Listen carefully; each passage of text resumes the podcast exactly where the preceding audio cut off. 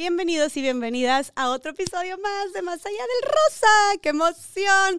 Oigan, este episodio, fíjense que es la primera mujer con la que repito un episodio en Más Allá del Rosa, porque ya había grabado con ella en uno de los primerititos episodios de Más Allá del Rosa, pero ahora cuando Más Allá del Rosa, la neta, no le metíamos la galleta que le metemos ahorita, toda la energía, toda la producción que le metemos ahorita, fue hace como tres, cuatro años, ahorita estábamos platicando que empezó, este, que lancé tal cual más allá del rosa, pero estuve la verdad como unos seis episodios, no me apliqué, lo dejé morir, luego ya lo retomamos como vieron con todo en los últimos meses, pero con esta personita grabé uno de esos primeros episodios donde precisamente hablamos de un tema que se relaciona con lo que vamos a tocar el día de hoy. Entonces estoy súper emocionada de tenerla otra vez aquí enfrente de mí, listas para hablar de un tema que yo creo que absolutamente todas las mujeres, o bueno, muchísimas mujeres nos vamos a identificar y que también muchos hombres pónganselo a sus parejas, a sus esposos, concubinos, lo que sea.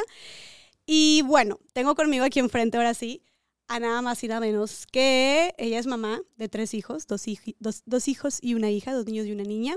Ella también es fundadora, cofundadora de Beyond Work, que antes era conocido como Bolsa Rosa, y además casual, ha sido recientemente reconocida como una de las 100 mujeres más poderosas de México según la revista Forbes. O sea, bien la, calidad de personajes que les traigo aquí al podcast. Está conmigo Anilu Cepeda. Amiga, bienvenida. Gracias, Jessy, por la invitación. Es un honor. La verdad es que cuando me invitaste me sentí muy halagada. Por, pues, por estar aquí contigo. Ay, claro. Oye, y qué padre que aparte de la segunda vez que grabamos. Qué chido. Y te conocí, aparte sí te conocí, porque ahorita estábamos recordando que parece que fue otra vida. Fue otra vida. Hace como, fue en el 2018 creo que yo fui, fui coordinadora general del Foro Mujeres Líderes de México en el TEC de Monterrey, cuando yo todavía estaba estudiando. Y pues sí, invitamos a diferentes mujeres líderes en de diferentes industrias y entre ellas estaba Anilú, pero me la sugirieron, la que estaba encargada del contenido, y yo ahí no conocía a Anilú, vino, habló espectacular, acabas de tener a tu primer hijo, ahorita ya tienes tres, y ahí conocí yo, ¿cómo? Y qué padre, no sé qué. Bueno, desde ahí nos pasamos contactos, estuvimos así, hemos estado en contacto a lo largo de estos años y pues he visto también cómo has crecido, cómo han crecido tus emprendimientos, tu familia también, y pues tú también me has acompañado en el camino, nos hemos ahí he visto, aunque sea por redes, redes. Y qué padre volver a colaborar contigo después de varios años. Encantada, y sí, sí, justo nos hemos acompañado a través de la distancia, pero a la vez la, cercanía. Qué chido. Este crecimiento personal y profesional. Qué chido volvernos a topar. Y bueno, oye, platícanos un poquito de ti, platícanos de Beyond Work también, de que antes era conocido como Bolsa Rosa, que seguramente mucha gente ya ha escuchado sobre Bolsa Rosa, es increíble todo lo que hacen. De hecho, sí, como este año cumplimos también 10 años, o sea, estamos de aniversario, tenemos, digo, 10 años, y justo cuando estamos grabando el podcast hoy, en una semana, ese, tenemos un evento en línea de cuatro días que invitamos a un chorro de speakers, bueno, 35 speakers de Latinoamérica para hablar de diferentes temas de recursos humanos eh, en relación a, la, a, esta nueva era de trabajo y tendencias de trabajo en relación a pues, toda esta pandemia, lo que vino a aportar la flexibilidad. Porque lo que hacemos con Beyond Work, bueno, antes como Bolsa Rosa, es empujar la cultura de trabajo flexible desde hace 10 años ya. Por un lado, empezamos a, conectar o a vincular a mujeres en empleos flexibles dentro de empresas, como abrir esta oportunidad de mercado por todo lo que había en el mercado de oportunidad de mujeres cuando se hacían mamás, dejaban de trabajar por esta falta de flexibilidad laboral. Y se, llegaba a perder todo el, el, talento y potencial de la mujer por la rigidez de la cultura de trabajo. Entonces era como, vamos a apoyar a este mercado, a este nicho que nadie estaba atendiendo en América Latina a abrir la, posibilidad y a normalizar la flexibilidad, empujar esta cultura, educar a la empresa, este, crear políticas, todo lo demás. Y pues bueno, ha sido un trabajo arduo, la verdad, y pues también con Sofía, mi socia, que juntas hemos construido un gran equipo y una gran empresa eh, y que la pandemia vino ahora sí que a ser el punto de partida, como el, el, el, punto de quiebre hacia esta flexibilidad laboral.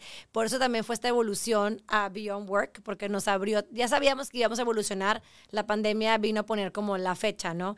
Porque nos abrió como esta, este panorama de, pues es más allá del rosa, o sea, al final del día la flexibilidad va más allá de, de, únicamente a las mujeres, le afecta a cualquier persona, o sea, le beneficia a cualquier persona, a una mm. familia entera, y es parte de una cultura ya de trabajo que sí o sí ya no hay manera de, de, hacerte a un lado. Entonces, hemos hecho más productos y servicios digitales a favor de la flexibilidad, de acompañar empresas y pues también por ende obviamente a la mujer.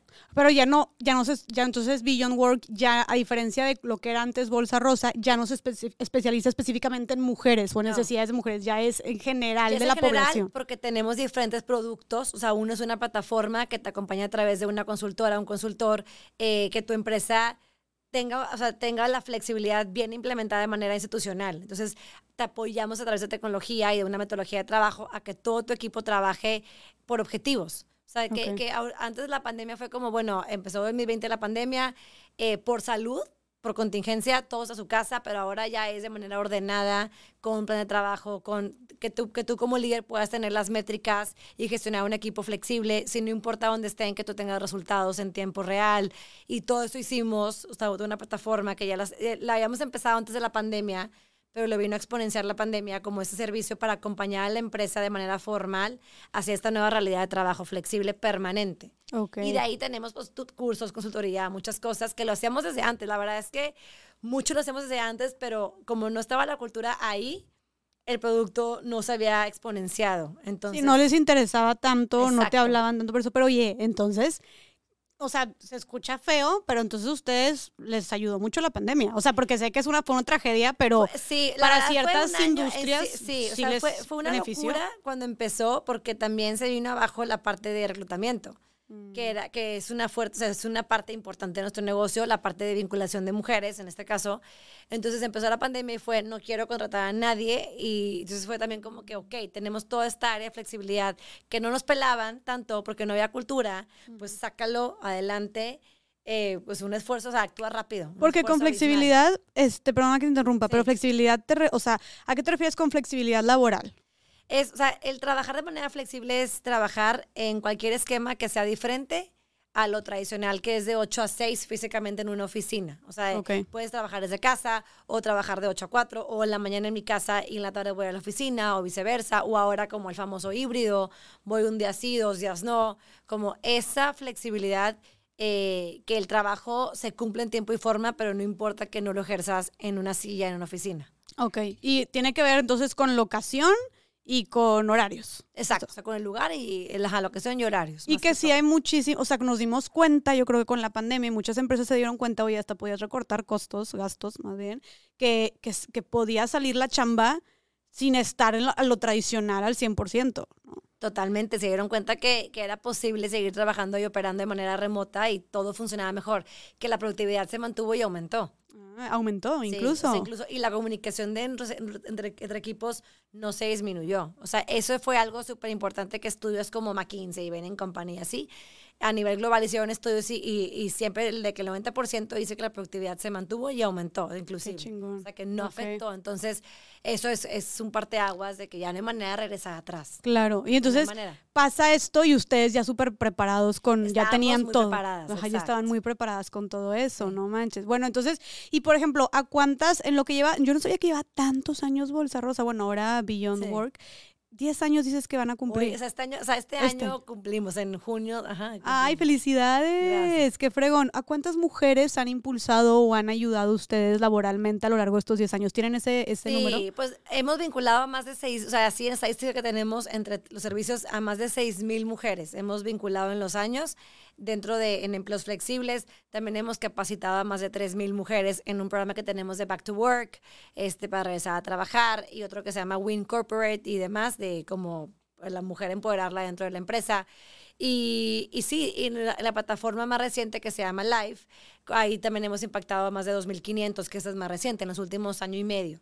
Pero están- do- que son- 2.500 son- son en año y medio. Son usuarios que están activamente en nuestra plataforma, Ok. eh, en esta parte de, de gestionar su trabajo a través de la plataforma, con una Results Project Manager, le llamamos una RPM, que ayuda a la empresa en esta manera de trabajar como flexible, ordenada, organizada, eh, escalable y demás. Ok, o sea, en otras palabras, ustedes como su, su tema es el empoderamiento económico, ¿no? Sí, o Hacia sea- las mujeres y las personas, las empresas en general. ¿no? ¿O cuál, cuál dirías tú que es el objetivo de Beyond Work?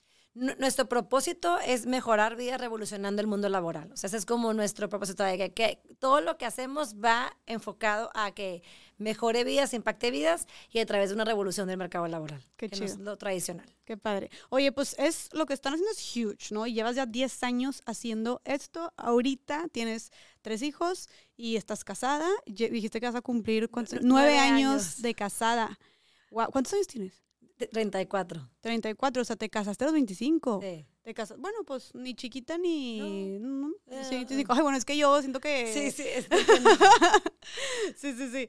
Pero, ¿qué te voy a decir? Ah, ok, bueno, entonces, la pregunta del millón, ¿no? Oye, eres una mujer sumamente exitosa, sumamente trabajadora, sumamente ocupada, que se está, bueno, yo supongo que te hace sentir muy realizada en lo que estás haciendo, ¿no? Y que has hecho muchos cambios, o sea, tanto en el, como, como tu emprendimiento y emprendimiento social, ¿no? Porque estás haciendo cosas por las demás personas a través de tu, de tu empresa. Y aparte tienes tres hijos y aparte estás casada. Y vaya que ya llevas casada, ¿sabes?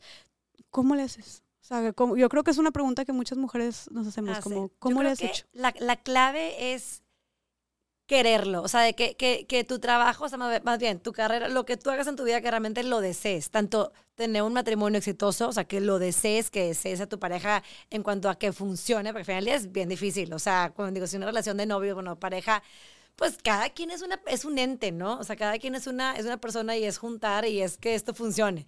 Entonces, eh, querer que eso funcione, querer tener una familia y querer también tener un trabajo aquí, que el trabajo te motive. O sea, para- yo plat- platicaba en la mañana justo con mi socia en un live que hicimos y, y hicieron una pregunta similar y era como, lo tienes que, que llegar a desear lo suficiente para que todo valga la pena. Ok. ¿Sabes? Como porque también hay una, una mamá, o sea, una amiga de trabajo más grande me dijo un día de que lo que te llega a pesar es porque no pesa. O sea, lo que te pesa no pesa.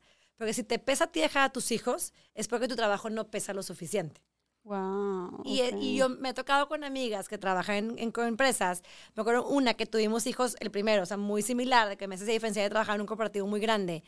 Y, y le- su trabajo le pesaba, o sea, era, le pesaba cada día dejar a su hijo en la guardería, le pesaba salir a las cuatro, le pesaba tener que decirle a su jefe, ya me tengo que ir porque mi hijo y porque la flexibilidad y porque yo negocié contigo y el flex time y ya sabes, y el home office y esto fue pues mucho antes de pandemia.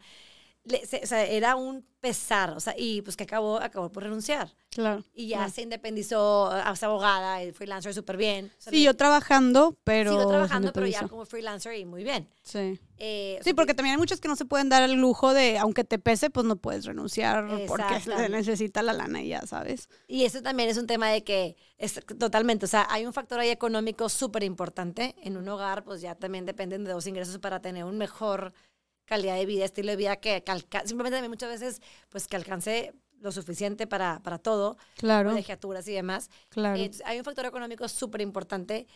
Y, y también, pero si tu trabajo te pesa y dices tú, imagínate que lo haces por dinero y te, o sea, es, a mí me pasó personalmente, Claro. yo cuando empecé con Bolsa Rosa también maquillaba, fui maquillista Ah, no sabía eso. muchos fíjate. años, maquillé novias y todo el show, era como mi ingreso, de hecho con, con Morris hablé de ese tema, era como mi ingreso en lo que me daba el negocio, eh, o sea, en lo que me daba el, lo- mi ingreso suficiente, mi, mi, mi proyecto personal de, de empresa, Ok. con Bolsa Rosa. Y yo maquillaba hasta que un punto me llegó a pesar. O sea, lo dejé, no le veía fecha de caducidad a maquillar porque me encantaba y lo hacía en casa de mis papás, tenía ahí mi estudio, igual.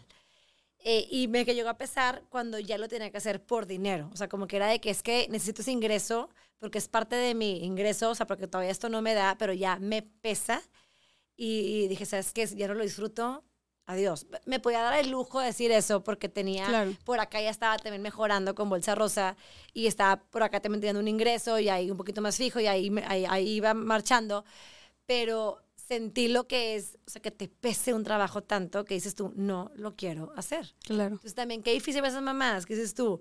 Y muchas veces también lo he escuchado, no me importa ya no ganar ese ingreso, o sea, no me importa, pero ya no puedo, o sea, no me motiva, no quiero. Y es muy válido, también Ujú. es- es súper válido porque qué pesadilla, Claro. un trabajo que no te guste. Claro. Y ahorita también yo te preguntaba como, o sea, y me quedé pensando, te juro, te, te hice la pregunta y luego me quedé pensando. Te dije como, oye, eres mamá, estás casada y tienes un trabajo. Y te dije, ¿cómo le haces? No así como, oye, wow, que pues sí, es mucho mérito. Pero luego dije, ¿le preguntaría eso a un hombre? O sea, creo que a los hombres no se les pregunta, oye, eres papá, estás casado y tienes un trabajo. oye, güey, ¿cómo le haces? ¿Sabes? De que, wow, ¿sabes? Tú, por qué? O sea, digo, ¿qué opinas para empezar de esto? Mira, algo que también he platicado mucho con Sofi, con mi socia, es este tema de que como en este rol, o sea, al hombre no le preguntas, pero también el hombre, o sea, viéndolo el punto como hacia el hombre, como dándole crédito al hombre también en esta parte, el hombre no tiene opción. No, claro, sí, sí, sí, sí, sí, sabemos que eso es algo que se le impone tu proveedor, tu cabeza de familia, tú saca tu familia adelante, a ver cómo le haces. ¿Cómo le haces? Y si yo no quiero trabajar y yo decido no trabajar, a ver, ¿cómo le haces, mi rey? Claro. Entonces también es este tema donde como se, le da mucho a la mujer y sí, pero también pues el hombre no tiene opción. Claro, no, y eso sigue siendo machismo, ¿sabes? O sea, sigue siendo roles o estereotipos de género, ajá, impuestos de que tú... La principal, pues se impone a la mujer. Y qué presión para los hombres. O sea, creo que es una mezcla de eso también, ¿no? De como los hombres este, son los que tienen que encargarse de la chamba y sacar el barco adelante, que qué presión también para ellos, una carga tan grande que sea exclusivamente para ellos, ¿sabes? Y luego porque, bueno, pero eso ya vamos más adelante, luego porque hay crisis económicas y los hombres, o sea, hay en Canadá una crisis económica y estuvo directamente ligado a que se triplicaron los suicidios en hombres, y luego porque si la esposa le va mejor, el hombre no, pues cuenta que es una amenaza sombría y hasta sacar matrimonios. No, no, es todo un tema también ahí, pero justo, o sea, es como estrictamente tú, hombre, tienes que ser el el proveedor, el chingón, el todo, ¿no? Este, y la mujer, y creo que se mezcla con el tema de que la mujer es, su rol es de servir y de cuidar, ¿no? También, entonces por eso es cuando ves una mujer desafiando todo eso y ves un hombre cumpliendo con lo que debe ser, entonces es como, pues el hombre no le voy a preguntar eso, pero la mujer sí. O sea, ahí me chisman de los dos lados. ¿Qué opinas? Sí, sí, sí, sí, yo creo que es algo que es como también de que quieres tener más hijos. Al hombre no le va a preguntar en una entrevista de trabajo quieres tener más hijos. Inclusive hasta el hombre tiene un hijo más y es de que, oye, sube el sueldo, va a tener otro hijo. La mujer es, tiene otro hijo, pues ya no le subas porque ya se va a ir. O sea, la, mejor la penalizo. O sea, es, es todo un tema social y cultural pero eh, va, va, de, yo creo que va así como arraigado en esos roles que, que les es justo el punto, desafiar y tú con tu pareja tener o sea, el, acuerdo que hagas es estar de acuerdo, vaya la redundancia, con eso. O sea, de que, oye, decidimos ambos trabajar, esto es como el price to pay por ambos trabajar, eso es lo que estamos de acuerdo por ambos trabajar, eh, y ya, y, tengo amigas, o sea, o también, si tú dices, no quiero trabajar, yo siempre digo, con que sea tú tu decisión, o sea, con que sea tu decisión en el sentido de, yo decido como mujer, mamá, no trabajar, puedo darme el lujo de no trabajar, que hoy en día ya no es común, no es tan común, Sí, es un privilegio muy grande el poder decir no voy a trabajar. No voy a trabajar, deseo no trabajar, quiero ser mamá tiempo completo por X años de mi vida. Si es tu decisión, adelante. Cuando, cuando, cuando, cuando hay un problema es cuando es impuesto. Claro. Que también me ha tocado amigas así que eran que les iba muy bien el trabajo.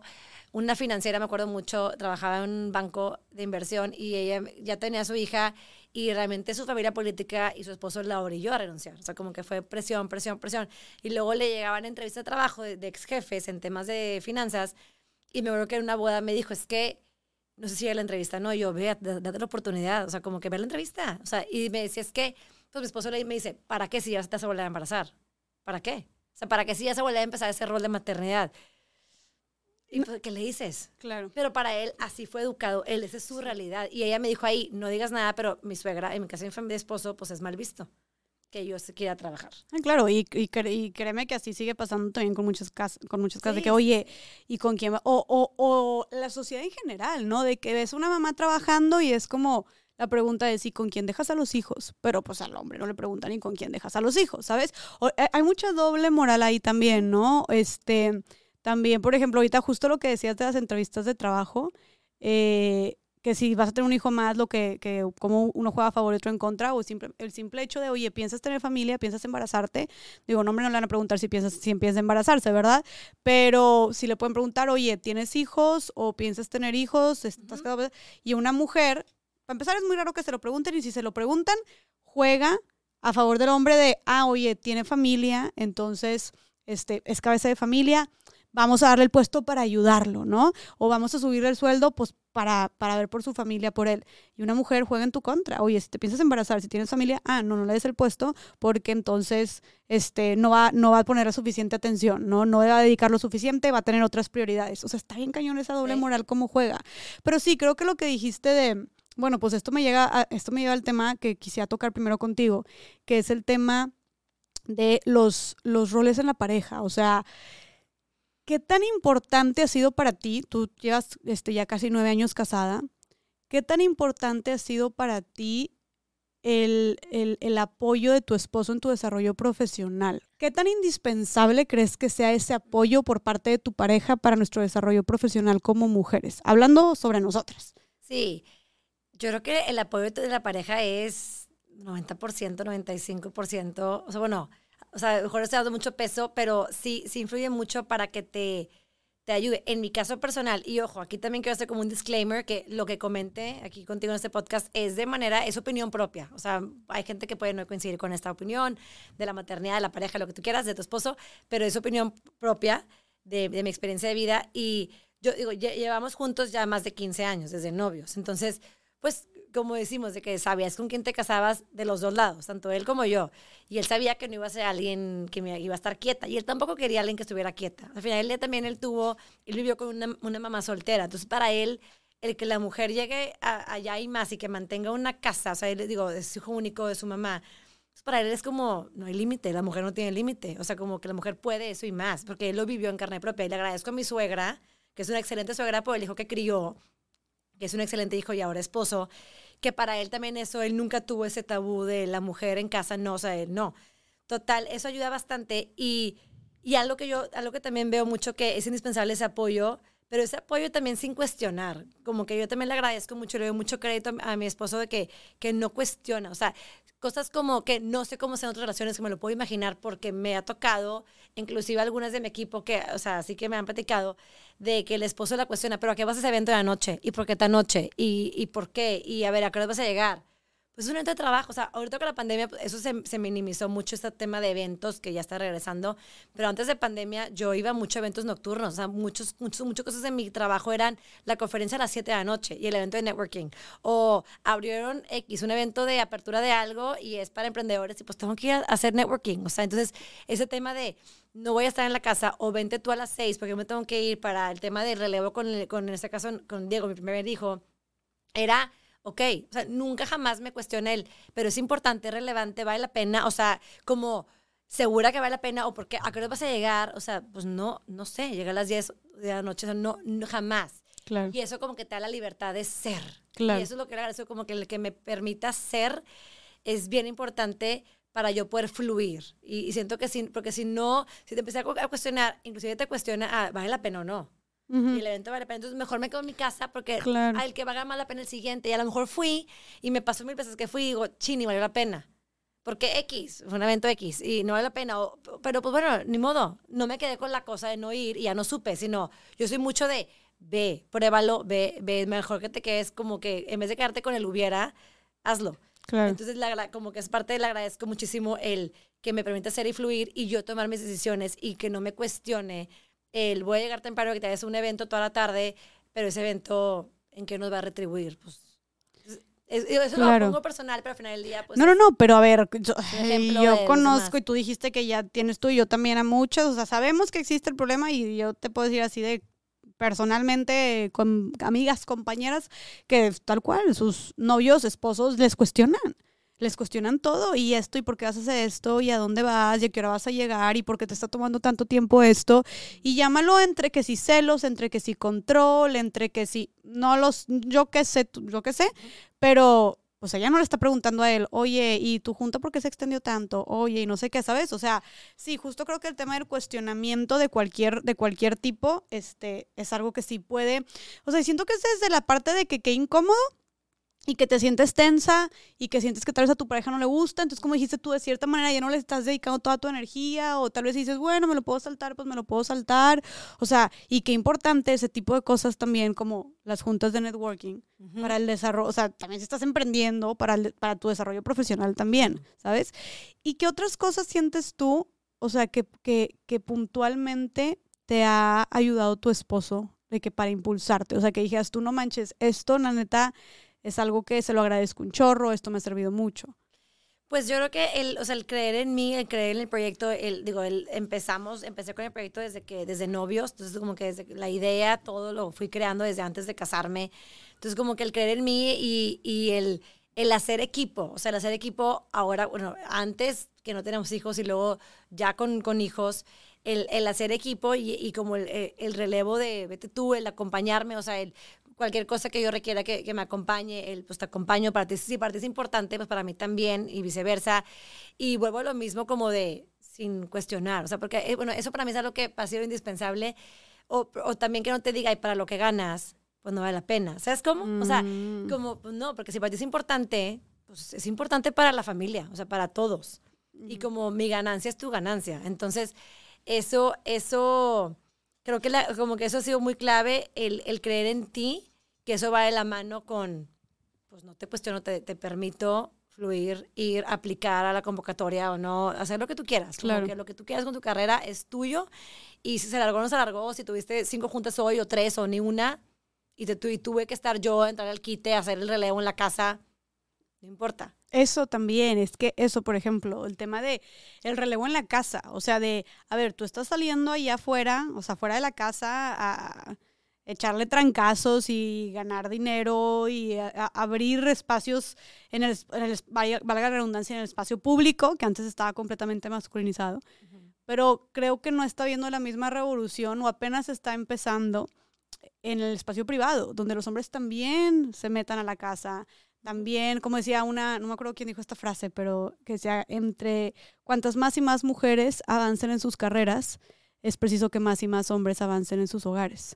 ¿no? O sea, que también, este, justo como dices, relevo, oye, pues entonces yo no voy a llegar, haz tú la cena, o Tú los duermes, los bañas. Exactamente, y más cuando tienes hijos aparte, porque también, y eso ya es otro nivel, que ahorita también llegamos a la parte de la maternidad, pero yo creo que a- a- hablando simplemente en el rol tal cual de pareja, o sea, por ejemplo, por ejemplo me platicaba una prima que mm, tiene, ya- tiene ya muchas amigas que ya casi todas están casadas, y decía, todas mis amigas trabajan, pero todas se casan y se están empezando a quejar de que, oye, pues sí, los dos trabajamos, y siempre es como "Ah, que padre, los dos trabajamos y que tú una parte de los servicios, una parte de la renta, el súper, lo que tú quieras, los gastos. Claro que es una liviane también el, ya el sueldo de la mujer.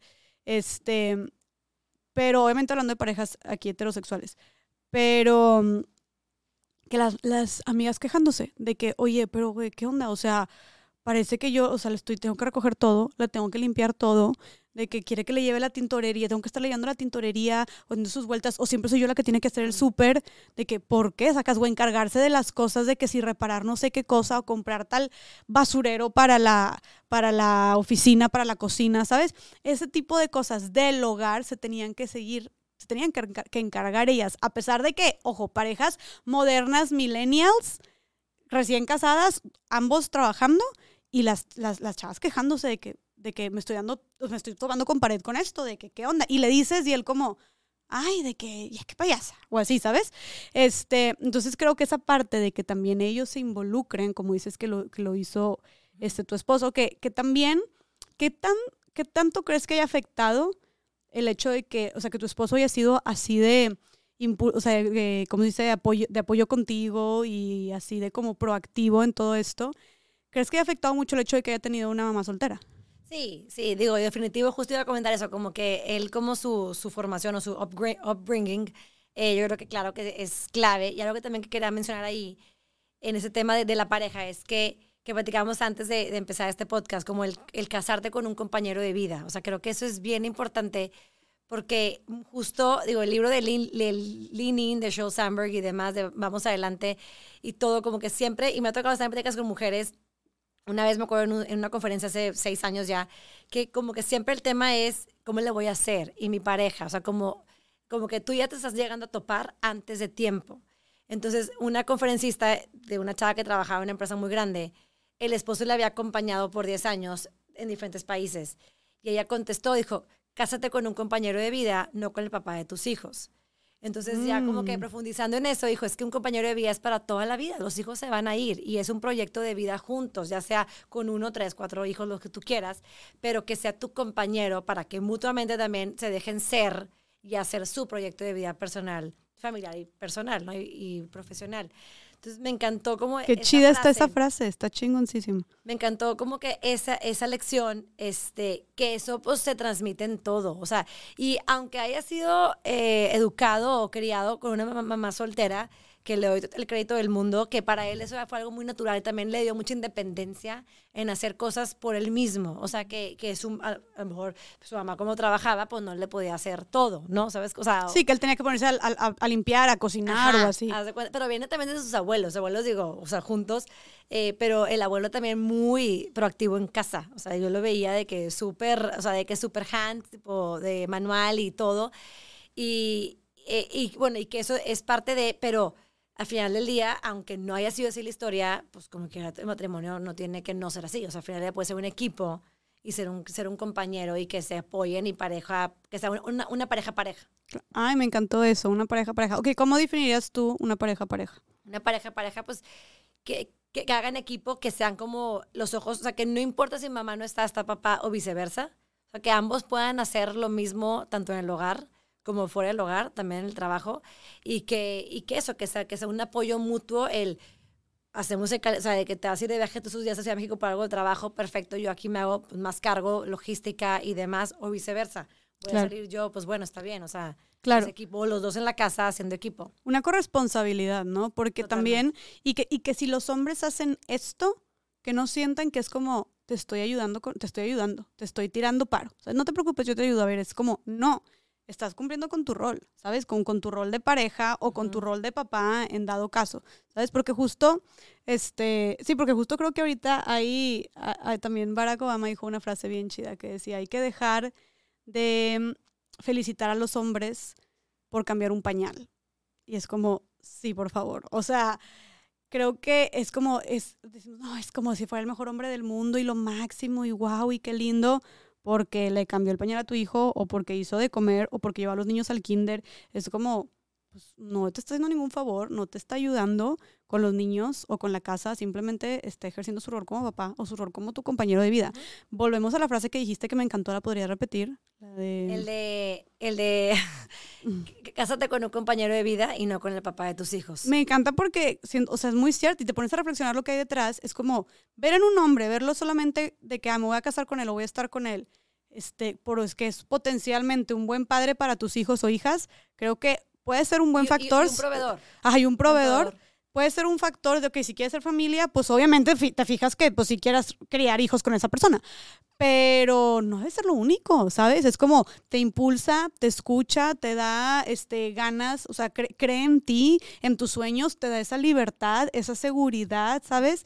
Este escucha lo que le dice, se preocupa por ti porque tú estés contenta, ¿sabes? O sea, como que siento que todo eso hay que ponerle también mucha atención porque, como dijimos también, oye, pues sí, qué chido, un buen papá para tus hijos, pero también la neta, nunca sabes lo que va a pasar. O sea, nada que, digo, no es por echarle la sal, ¿verdad? Pero pues nada que o no tienes hijos o pasa, cual, nunca sabes lo que puede traer la vida, ¿sabes? Entonces, y como dices tú, al final del día los hijos se van y te quedas con esa persona, pues si da la vida otros 20, 30 años más, ¿sabes? Y entonces, ¿qué? ¿Qué sigue?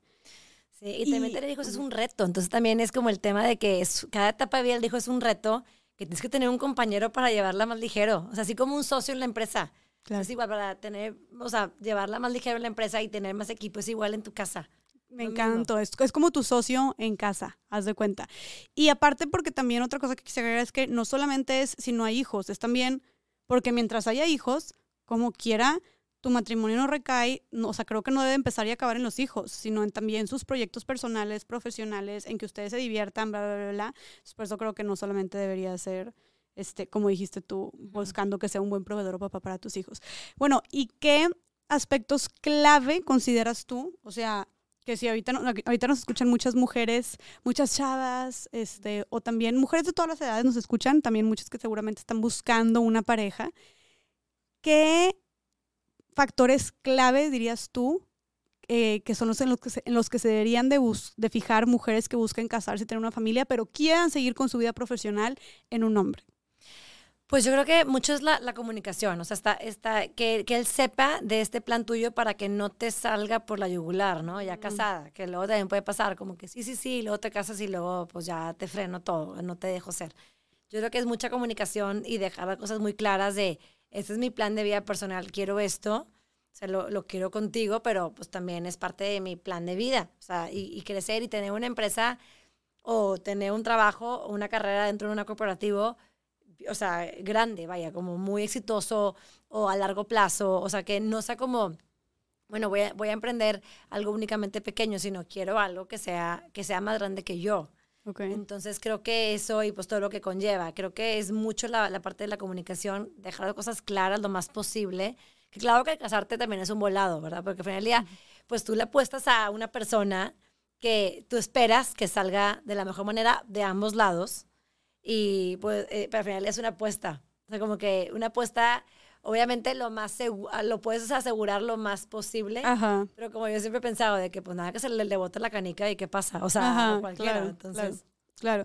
No, sí, y también creo que eso, o sea, justo de saber de, oye, yo voy con todo con esto. O, oye, y como desde antes, si quieres tener hijos o no, cuántos, pero yo voy a seguir, yo voy a querer seguir trabajando. Es algo que yo, por ejemplo, le digo a Farid. Y yo te preguntaba mucho eso porque, como tú dijiste, muchas veces ya, ¿cómo lo voy a hacer? Y no sé qué. Porque yo siempre he pensado eso. O sea, yo llegué a considerar no tener hijos y hasta actualmente por el simple hecho de que yo no quiero que me vayan a frenar profesionalmente hablando, ¿no? Que creo que hoy en día sigue siendo, este, que hay mujeres como tú que están luchando para que no sea un obstáculo para que las mujeres se desarrollen profesionalmente al ser mamás, pero que sigue teniendo obviamente muchos limitantes.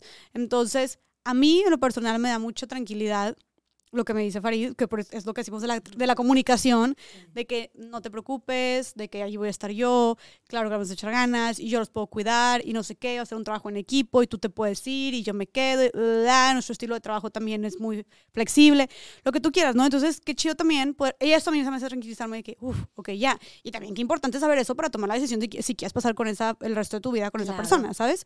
Pero bueno, creo que sí es muy importante este tema de, este, el compañero que elijas, como dijiste, un compañero de vida, un auténtico compañero, como dice Sheryl Sandberg, porque justo también leí que un estudio de las 500 empresas de, fue de la revista Fortune, de las 500 empresas este, más grandes en Estados Unidos, un leve porcentaje tenía mujeres siendo CEOs de esas empresas, ¿no? Pues te imaginarás, es un porcentaje muy leve. Pero a todas esas mujeres les preguntaron que cuál, cuál había sido su, como el factor clave para tener el éxito profesional que han tenido. Y todas menos una, que era una que no se había casado, pero todas habían casado con un hombre, y todas contestaron que algo clave para su desarrollo y su éxito profesional había sido el compañero que habían elegido de vida. Porque fue alguien que no las frenó, fue alguien que las impulsó, fue alguien que estaba dispuesto a quedarse en casa y atender a los niños o lo que se necesitaba del, del hogar mientras Hacer ellas equipo. estaban, ajá, mientras ellas estaban trabajando. O que incluso a cambiarse de ciudad, si ellas necesitaban cambiarse por su trabajo, ¿sabes? Este, que casi siempre lo vemos como al revés, de que pues se cambian por el trabajo del papá. Que dijo, todo eso, o sea, qué cañón, como que ellas se pudieran desarrollar y estar en una de las top empresas de Estados Unidos, siendo la CEO de esa empresa, hayan dicho que el factor clave fue la persona con la que decidieron pasar el resto de su vida. Entonces, Claro. qué importante también hablar de este Sí. tema. Y ahora, tú tuviste una experiencia que me gustaría que nos contaras de justo en el evento de Cartier, donde precisamente te reencontraste con mujeres. Que, Sí. ¿Cómo estuvo todo eso? En Platícame. el 2017, Cartier nos da un reconocimiento como una de las 18 empresas eh, como con mayor impacto social del mundo. Es una convocatoria que hacen cada año. Eh, aplicamos, o sea, y bueno, y al final día fuimos seleccionadas por América Latina, que es tres por como continente. Ay, qué chido. Y sí, estuvo increíble. Y el evento era en Singapur. Entonces ahí vamos, bueno, mi esposo me acompañó de que vámonos para allá. Estuvo increíble. Y ya, ahí pues conocí a, a las compañeras como de esta generación y, y por padre. Y luego nos volvimos a reencontrar en Francia meses después, en otro curso que también era parte del premio. Y luego, después de cinco años, este año en abril, marzo de 2022, nos, Cartier nos invitó a todas las generaciones que ya tenía el premio 15 años. Un premio especial de Cartier para como reconocer y premiar a mujeres eh, emprendedoras que tengan un impacto social. O sea, que su empresa tenga un impacto más allá de lo únicamente capital para el negocio. Y, y- y- el premio cumplió 15 años este año, entonces invitaron a todas a Dubai, porque ahí era la Expo Dubai y también el CEO de Cartier, como adrede en un país súper machista, como hacer el statement, ¿no? De que aquí va a ser Ah. mi evento de puras mujeres, eh, reconocerlas. El 8 de marzo fue en el domo de, la, de Expo Dubai, un evento increíble Este año. este año. Sí, hab- habló el CEO de, de, de Cartier así de que, o sea, como que súper político, pero al grano del el empoderamiento de la mujer, lo que importa para el crecimiento de un país, en un país que pues todavía es muy machista, o sea, Qué chingo. todo, ¿no? Una ciudad y país. Y tú estabas ahí en. Dubai. En Dubái, increíble. Wow. Y ahí pues nos reencontramos más de 100 mujeres que habíamos formado parte del premio en los años. Entonces, estábamos allá y muchos de mi, varios de mi generación, desde hace cinco años para acá, ya se habían divorciado. En los últimos años, en pandemia, o sea, en los últimos años.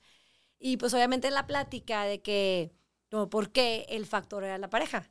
O sea, la pareja no las dejó brillar, o sea, como que ya le incomodó que la otra estaba ganando más, brillando más, más y más premios o X, y pues fue un factor que, que alguna fue tipo violencia, o sea, lo que, lo que tú quieras, violencia psicológica, económica o hasta algún, alguna se llegó a inclusive física, fue que sabes que va. Pero el empoderamiento económico personal de cada una de esas mujeres, pues te, te, te facilita la decisión.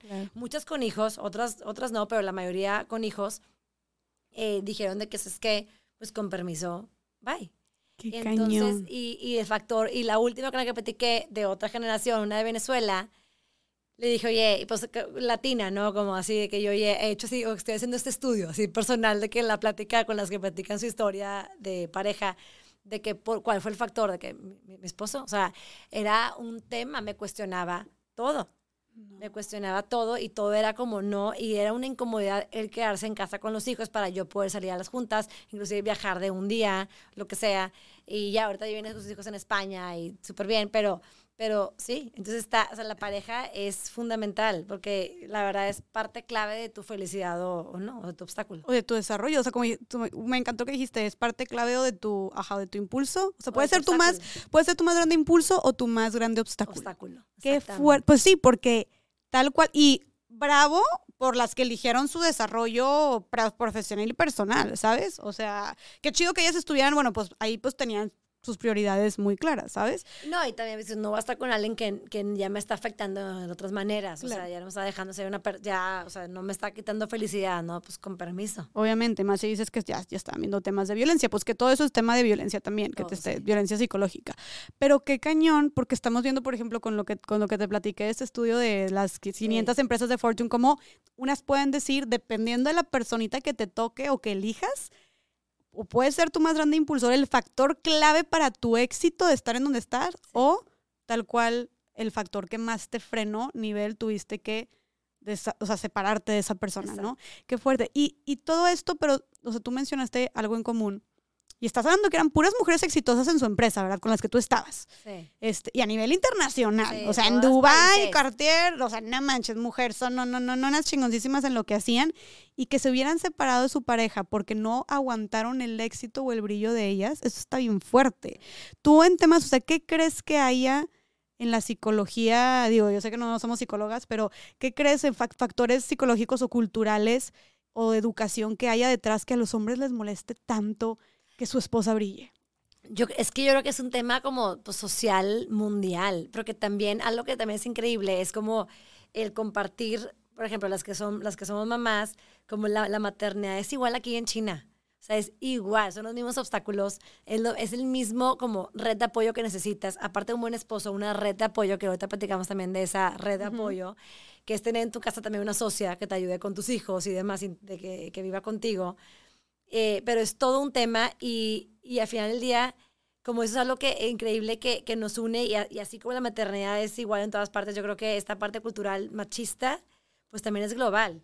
Y ahí mismo se, se vio muy latente, como que estuvo yo, no importa que viva en Francia o en Reino Unido o en Holanda o en, o sea, donde sea, es igual, o sea, y las que seguían casadas con su pareja, que muchos esposos las acompañaron también a Dubai, pues el esposo, pues como el miedo de que, cool, o sea, de que no, qué padre que está aquí, estoy aquí por ella, pues qué padre oportunidad, dale, tu brilla. Tu esposo fue contigo también. Sí, me acompañó también, sí, pues aprovechando el viaje, hagámonos todos. Claro. Y claro, o sea, porque al final del día es algo que se disfruta en pareja, es, un, es un logro que estoy aquí también porque tú, o sea, me has impulsado y me has dado la seguridad y la confianza de creer en mí para dejar, o sea, para poder dejar a veces esto para poder estar acá. Claro, claro, creo que es un tema, o sea, no sé, se vuelve un tema, no sé si para estas personas, estos, estos hombres que, que, que flaquean con ese tema, este, y que se sienten que su, como que su hombría está amenazada, está siendo amenazada, este, creo que está ligado mucho, pues como dijimos de un principio, el éxito del hombre, este, con su masculinidad. Y el hecho de que tu mujer sea más exitosa, por así decirlo, profesionalmente hablando, pues es una amenaza directa a esa, a, tu éxito y por ende a tu masculinidad, como sabes, y, y, hasta siento que entre los mismos hombres hasta se le echar carrilla. Yo conozco una, a una señora también fregoncísima en lo que hace, que se acaba de divorciar porque su esposo no pudo soportar. Deja tú, o sea, lo suyo de obviamente estás cargando con el tema de que pues a los a, no, pues, a muchos hombres les afecta que su esposa esté brillando más que ellos profesionalmente hablando cuando se supone que ese es tu rol, por eso también buscamos tanto romper con estereotipos y roles de género, pero aparte no solamente era se separó de ella porque no solamente era su tema, sino también era la familia. Ya no soportó a la familia, a los amigos que hablaban tanto de que es que cómo puede ser que tú seas el que esté, porque hubo un punto en el que él se tuvo que quedar en casa porque estaba ganando más, entonces él se quedó. Pero, ¿qué tan marcado está este rol de servicio y de cuidado por parte de las mujeres y los hombres ajenos a eso completamente? Que el hecho de que él se quedara le hizo tanto ruido y no soportó, y no solo a él, a toda su familia, la mamá se enojaba, las hermanas se metían, y es que cómo puede ser, y es que cómo te dejas, y es que qué te pasa, y es que qué fracasado, y no sé qué, que ahorita terminó por, pues sí, pues, pues por terminar con su matrimonio, ¿sabes? Sí. Sí, yo creo que el rol de, del cuidador es impuesto mundialmente también por mujeres. O sea, creo que en México una vez vi una estadística de 90% del cuidado, o sea, los cuidadores son mujeres. Y esto es como algo impuesto hasta inclusive en tus papás, ¿no? Como que hasta, hasta dicen, qué bueno que tuviste una hija para que te cuide cuando seas grande. ¿Por? Claro, ¿por? ¿Por? Como que y si no tengo hijas, que nadie me va a cuidar. Claro. O sea, como que está, está cañón. Y pobres hijas también, oye, qué responsabilidad, o sea, de que porque le estás adjudicando ya que son los que se lo van a cuidar. O que me va a cuidar, ¿sabes? Exacto. Eh, sí, como que no va a tener una hija para que me cuide de grande.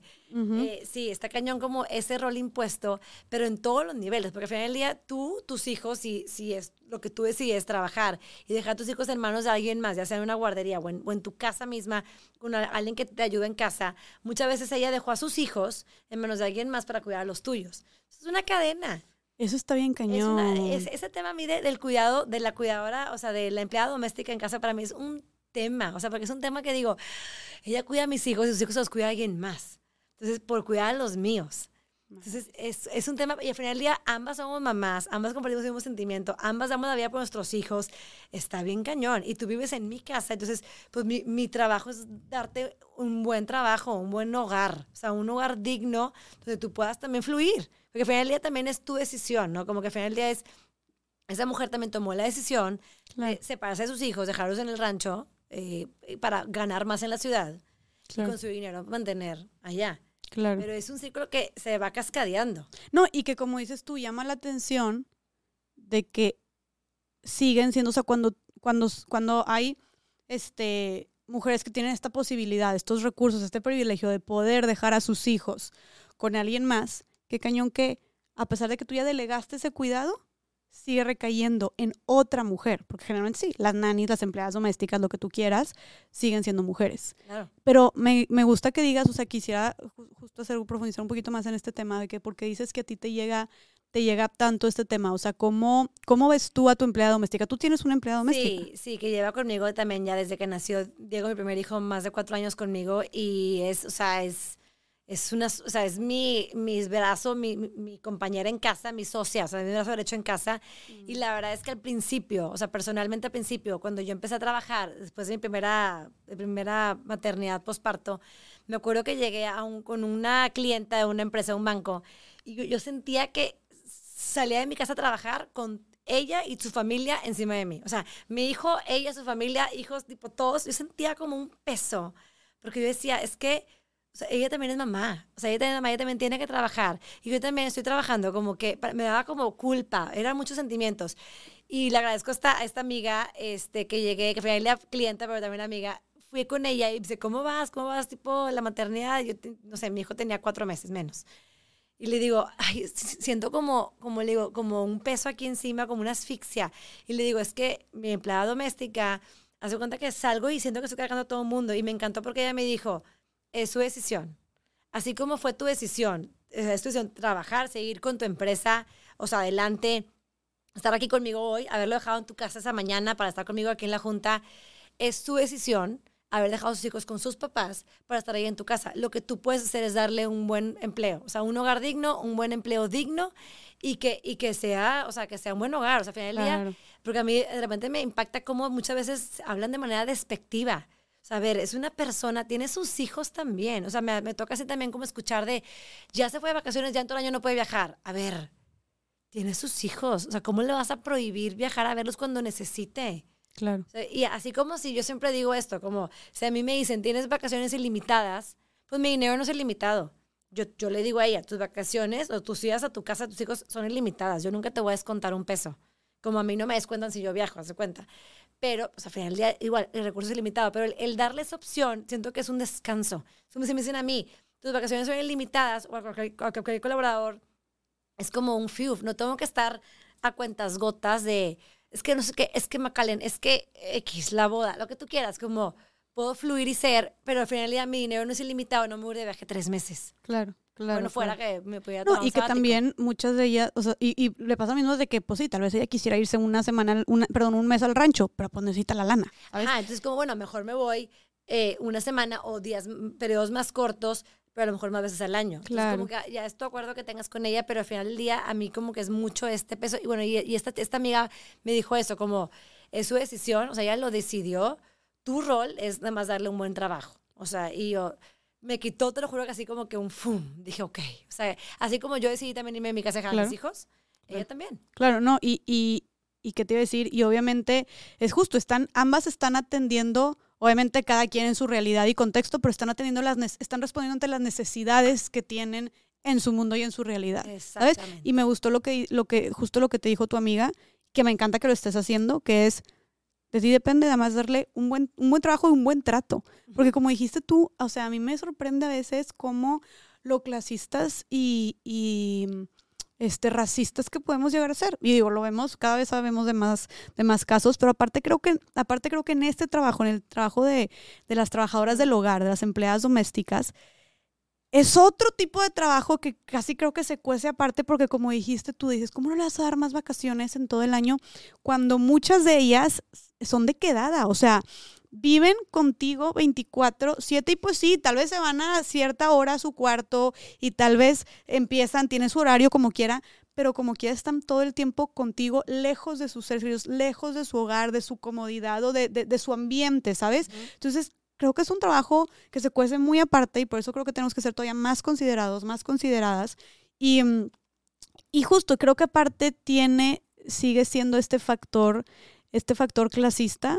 O sea, creo que todavía hace mucho, mucho daño. Creo que también el hecho de que sea un trabajo informal. Sí, Este, creo que debería ir de, ver- de, ir de ver temas de que regulen más estos trabajos porque creo que pues no tienes ni derechos laborales, o sea, no está nada regulado, entonces también, em, pues no sé, muchas muy mal pagadas o con pocas vacaciones o cero vacaciones, o el tema también del aguinaldo, pues muchas veces es lo que decida darte tu patrón y ya, o bueno, no, no me voy a meter en muchos temas legales porque también no sé, no estoy muy empapada del tema, pero sí es un trabajo muy informal, o sea, sí, no, sí, es un trabajo sumamente informal, entonces eso también lo hace, no sé, cosas como, oye, que, que no que tenga su comida separada de la demás de las demás gente de la casa o que no o que coma aparte.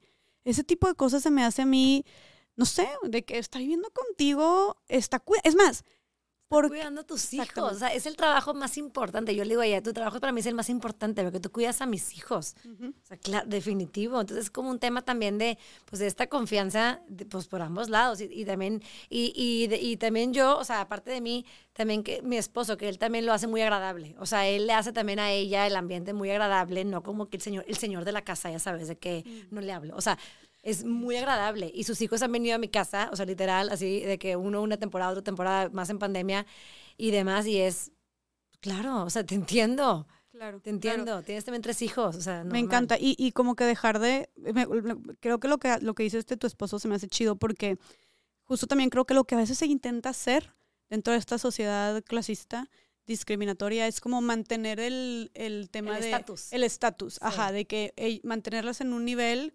tontamente de inferioridad, ¿sabes? Ajá. Entonces es justo de que tú se- segregarlas, ¿no? Tú comes aparte o tus cosas están aparte, este, o, mm, o justo se, al esposo casi que ni le hablas o con la cabeza bajo lo que tú sí. quieras.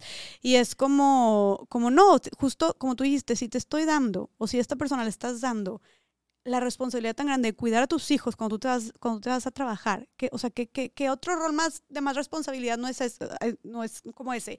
O limpiar donde duermes, donde vives, donde convives, como, porque entonces habrías de hacerla menos o tratarla mal o discriminarla de otra forma, ¿sabes? O sea, no tiene sentido la importancia de su rol con los tratos que muchas personas le dan. Tampoco digo que todo el mundo, pero muchas personas le dan, ¿sabes? Pero sí, totalmente, pero sí es como todo un tema, porque final como que es un sentimiento también de, pues cuando ella es mamá, tú también, pues es un sentimiento bien fuerte. Y creo que esa es la, la invitación, ¿no? Como recordar eso, de que ella es mamá también, de que quiere ver a sus hijos, necesita mandarle lana a sus hijos también, de que humanicemos más esa parte. Y me encantó como tú lo dijiste de, tengo una socia en casa. Sí, es, o sea, es mi brazo derecho así en casa, porque también gracias a, gracias a ella fluye también que yo pueda trabajar. O sea, son como estos aspectos de que todo se tiene que alinear. Tiene que haber como muchas alineaciones de que pareja, eh, una red de apoyo, o sea, abuelas que también te puedan entrar al quite, como una red que ella es, una, es un eje indispensable dentro de esta red de apoyo. Claro, de hecho, y entrando a este tema ya quiero, hoy a esta partecita que me, esta parte que me encanta, que yo leí justo en un, en un escrito que tú hiciste, en un ensayo que tú hiciste, un artículo que escribiste de tu blog. Que, compártenos tu blog para que, para que leamos más de lo que... no, sé ni cómo es la, el dominio, pero según yo es analuciacepeda.wordpress, algo así. analuciacepeda.wordpress. O sea, ahí le va a aparecer y ahí tengo un blog donde me gusta escribir. Cuando tengo un tema que necesito escribir, o sea, es mi manera de, desahogarlo, ponerle orden. Ajá. Y lo empecé en el 2016. O sea, si, se pueden ir muy abajo y encontrar muchos pero están fregoncísimos todo lo que escribes. O sea, es como que tú con tu vida de pareja, laboral, de tus emprendimientos, de tus hijos, reflexiones muy chidas y al final de cuentas están como muy empoderadoras. Entonces, les recomiendo mucho que se metan ahí, les dejamos ahorita el link. Pero bueno, justo en uno de tus, de tus artículos, tú escribiste, ser mamá no es lo mejor que me ha pasado en la vida. ¿Nos puedes platicar un poquito más de eso? Ay, qué, fuerte. qué fuerte, qué fuerte. Hay muchas mamás que van a estar. Claro. Ahorita. Es que, o sea, no, o sea, es de las mejores cosas, pero como que siempre es como esta idea de ser mamá es como que tiene que ser lo mejor. Y sí, sí, sí es de las mejores cosas, pero también pues tengo otras grandes cosas. O sea, como que cuando esto es, lo comparto como fue, como ese sentimiento, cuando cumplió mi, mi primer hijo un año, yo sentía como este, el todo el mundo dice que tiene que ser lo mejor y yo no siento que sea lo mejor, o sea, como que o hay más allá. Como, entonces, platicando con una amiga psiquiatra, que con ella nos damos terapias, nos da terapia gratis, la agradezco siempre. Eh, con ella platicando, le digo, es que siento como esta culpa de que no puedo decir que es lo mejor. Y me dice, está bien. Sea, como es, así debe ser. O sea, no debes de dar tu vida por tus hijos porque luego, pobre, el peso que les pones a ellos, de vives a través de ellos. Como que tú debes estar bien antes de tenerlos. Inclusive con el número que tengas de hijos. No es como que uno más porque ya va a estar bien. Uno más. O sea, pues no, ni que fueran qué. Es como que tú debes de, estar completa eh, y no, no tener un hijo para completar tu vida, sino yo ya estoy completa. Si llega, bienvenido sea. Y si llega otro, bienvenido sea. Pero, pero yo ya estoy, o sea, pero yo me siento completa, o sea, bien conmigo misma. Y, y ya, como que lo, lo, reflexioné y lo puse así en palabras también adrede ese título para que generara como que el, ¿cómo que no es lo mejor que te ha pasado en la vida? Y claro que tuve esos comentarios y yo, a ver, léelo. O sea, al final del día no, no es como que pongo, no me arrepiento en lo absoluto, pero es un complemento de mi vida. O sea, que es de las mejores cosas definitivo, pero así como mi pareja es de las mejores cosas, de mi trabajo es de las mejores cosas, o sea, como que es algo más que todo eso me llena a mi proyecto de vida. Qué chido que lo digas así, porque neta, qué poderoso que lo digas así, me da tanto gusto, porque siento que las mujeres nos reducen a eso, a ser mamás, tener hijos. That's it. ¿Sabes? Bueno, de repente también, eh, pues sí, complacer a tu marido, atender a tu esposo, hacer los quehaceres del hogar, pero casi, casi que las mujeres vinimos a este mundo a reproducirnos, a tener hijos, y si no, fracasaste como mujer, ¿no? O sea, ¿qué opinas tú también de, tú, tú también qué opinas de esto? ¿Crees que todas las mujeres deberían de tener hijos? Es que ya es una como súper decisión, pero la verdad es que no sabes lo que es hasta que lo tienes. O sea, yo no lo podía dimensionar. O sea, digo, bueno, en mi caso yo tengo dos hermanas más, somos tres mujeres, mi mamá, mamá trabajadora, eh, que al final del día, ahorita también hago, hay un paréntesis, y luego hablamos también de la importancia de trabajar, porque ella al final del día se quedó viuda y papá falleció hace 10 años, este año cumplió en abril 10 años. El que ella trabajara, cómo la empoderó a seguir su vida adelante pues de una manera un poco más rápida, económicamente más estable, como esta parte, ¿no? Y ella nunca, nunca interrumpió su carrera por nosotros. Entonces yo siempre vi ella como su, su carrera profesional y personal eh, de vida como hizo su vida a la par de la nuestra. O sea, Ok. no fue como que dejó todo por nosotros. Qué padre que es- tuviste ese ejemplo. Por eso es esta parte de, de los hijos vienen a complementar. O sea, es parte de yo no voy a dejar mi vida por ti. Porque una, una vez vi una frase que no me acuerdo, pero estaba súper poderosa de que no dejes de hacer, de hacer lo tuyo porque luego les vas a reprochar a ellos cuando sean grandes. O sea, como que, pues tu mamá, pues por sonza dejaste trabajar, o por sonza dejaste tu vida a un lado por mí, yo no te lo pedí como Claro. hijo. No, y ¿no? reprochar de que sí, de que yo que di todo por ti, Ajá. yo que me entregué, Yo bla, que bla, sacrifiqué, pues tú, ¿por qué quisiste? Yo con mi hijo no te lo pedí. Yo quiero una mamá contenta, satisfecha, que haga su vida, que es un ejemplo para mí. Entonces, regresando al punto, se me olvidó. Eh, que si crees que todas las mamás deberían de ser, Ah, todas las mujeres que deberían de ser ahí, la- día es una decisión. Yo, por ejemplo, personalmente, yo sabía dentro de mí que si lo quería, estuve como tú en un punto igual de mi vida donde lo querré, o sea, está Deli, mi vida ahorita sí, o sea, como súper a gusto, trabajo, todo así, pareja, padrísimo. Eh, lo querré, pero yo dentro de mí sabía que a la larga sí, sí era un proyecto de vida que quería, o sea, a largo plazo, claro que lo quería.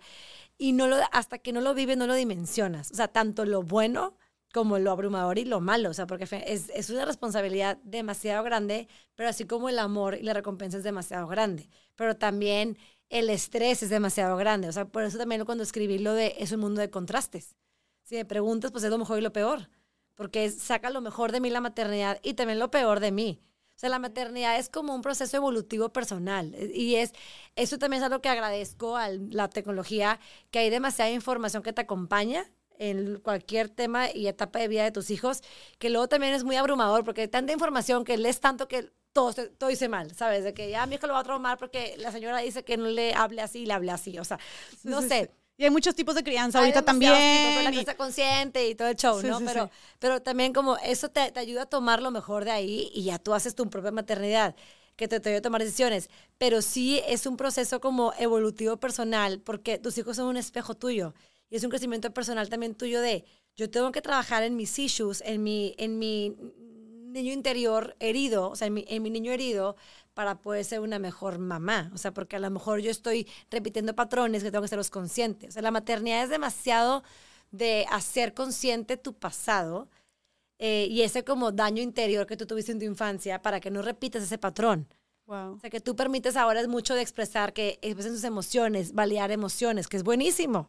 O sea, está, eh, claro que está muy bien todo lo que hay ahora de crianza que te ayuda, pero también siento que es tanto que luego te abruma, pero, pero sí, como es, es mucho espejo y si lo haces con esa conciencia, tú como persona y como ser humano creces demasiado, como que siento que evolucionas también, pero no es la única manera de evolucionar por la maternidad, o sea, como que no es como que, ah, si no tienes hijos ya te fregaste, ya no evolucionaste, no, Ok. pero siento que en mi, en mi, en mi opinión, hasta que yo no los tuve, no puedes dimensionar lo que es.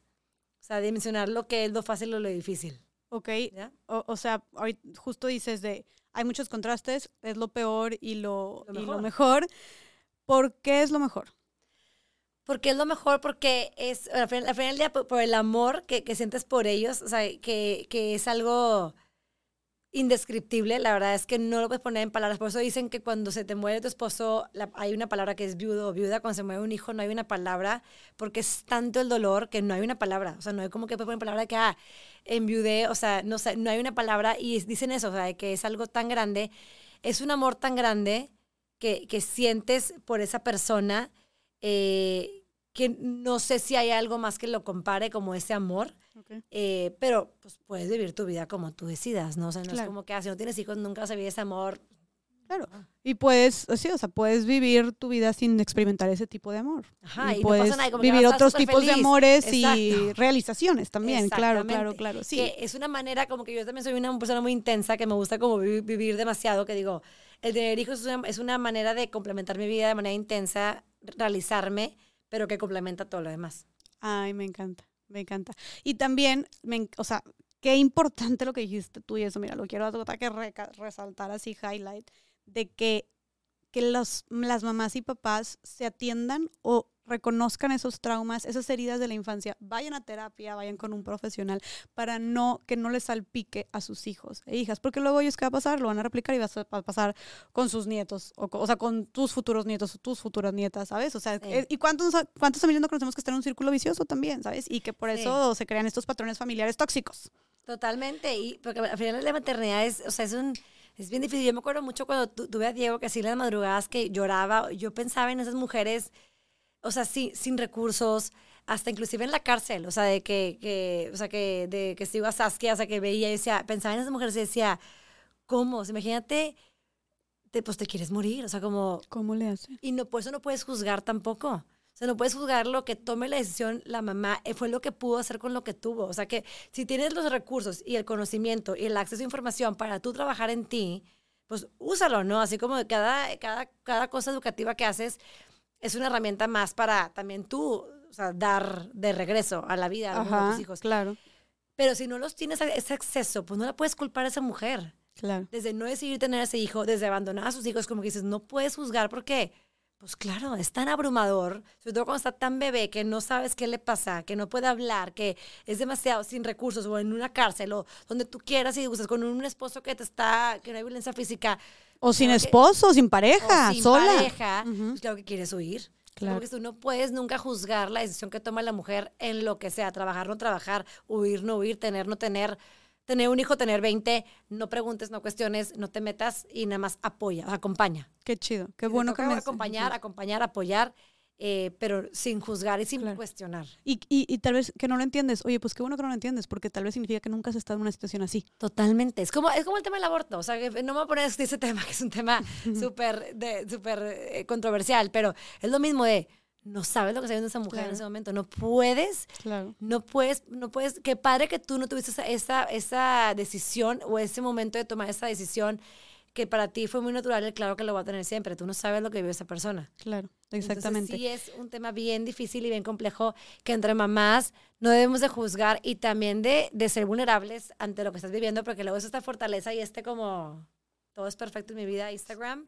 y pues no, me estoy partiendo, o mi esposo no tiene trabajo y estoy, estoy yo manteniendo a todos, o sea, tú no sabes lo que está pasando atrás. Que de hecho, eso me lleva a este otro punto que, como te pregunté, ¿qué es lo mejor? Oye, chido, lo dijiste. Y eso lo, como que vemos mucho esta parte también de los hijos vienen y te cambian la vida y un amor inmenso y que está perfectísimo. Oye, pero vamos a hablar de lo que no se habla tanto, esta parte tenebrosa de la maternidad, que claro que también existe, que es la que no se ventanea con los amigos, con la familia, que no se comparten y se presume en redes sociales.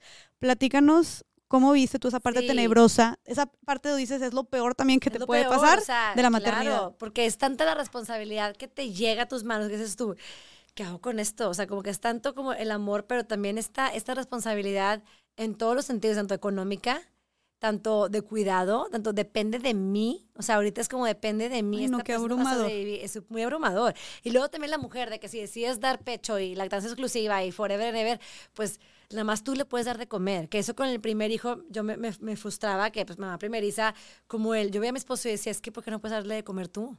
Claro que gracias a Dios está la fórmula y lo que tú quieras, y ya igual, cada mamá decide si su lactancia o no lactancia es otro tema también.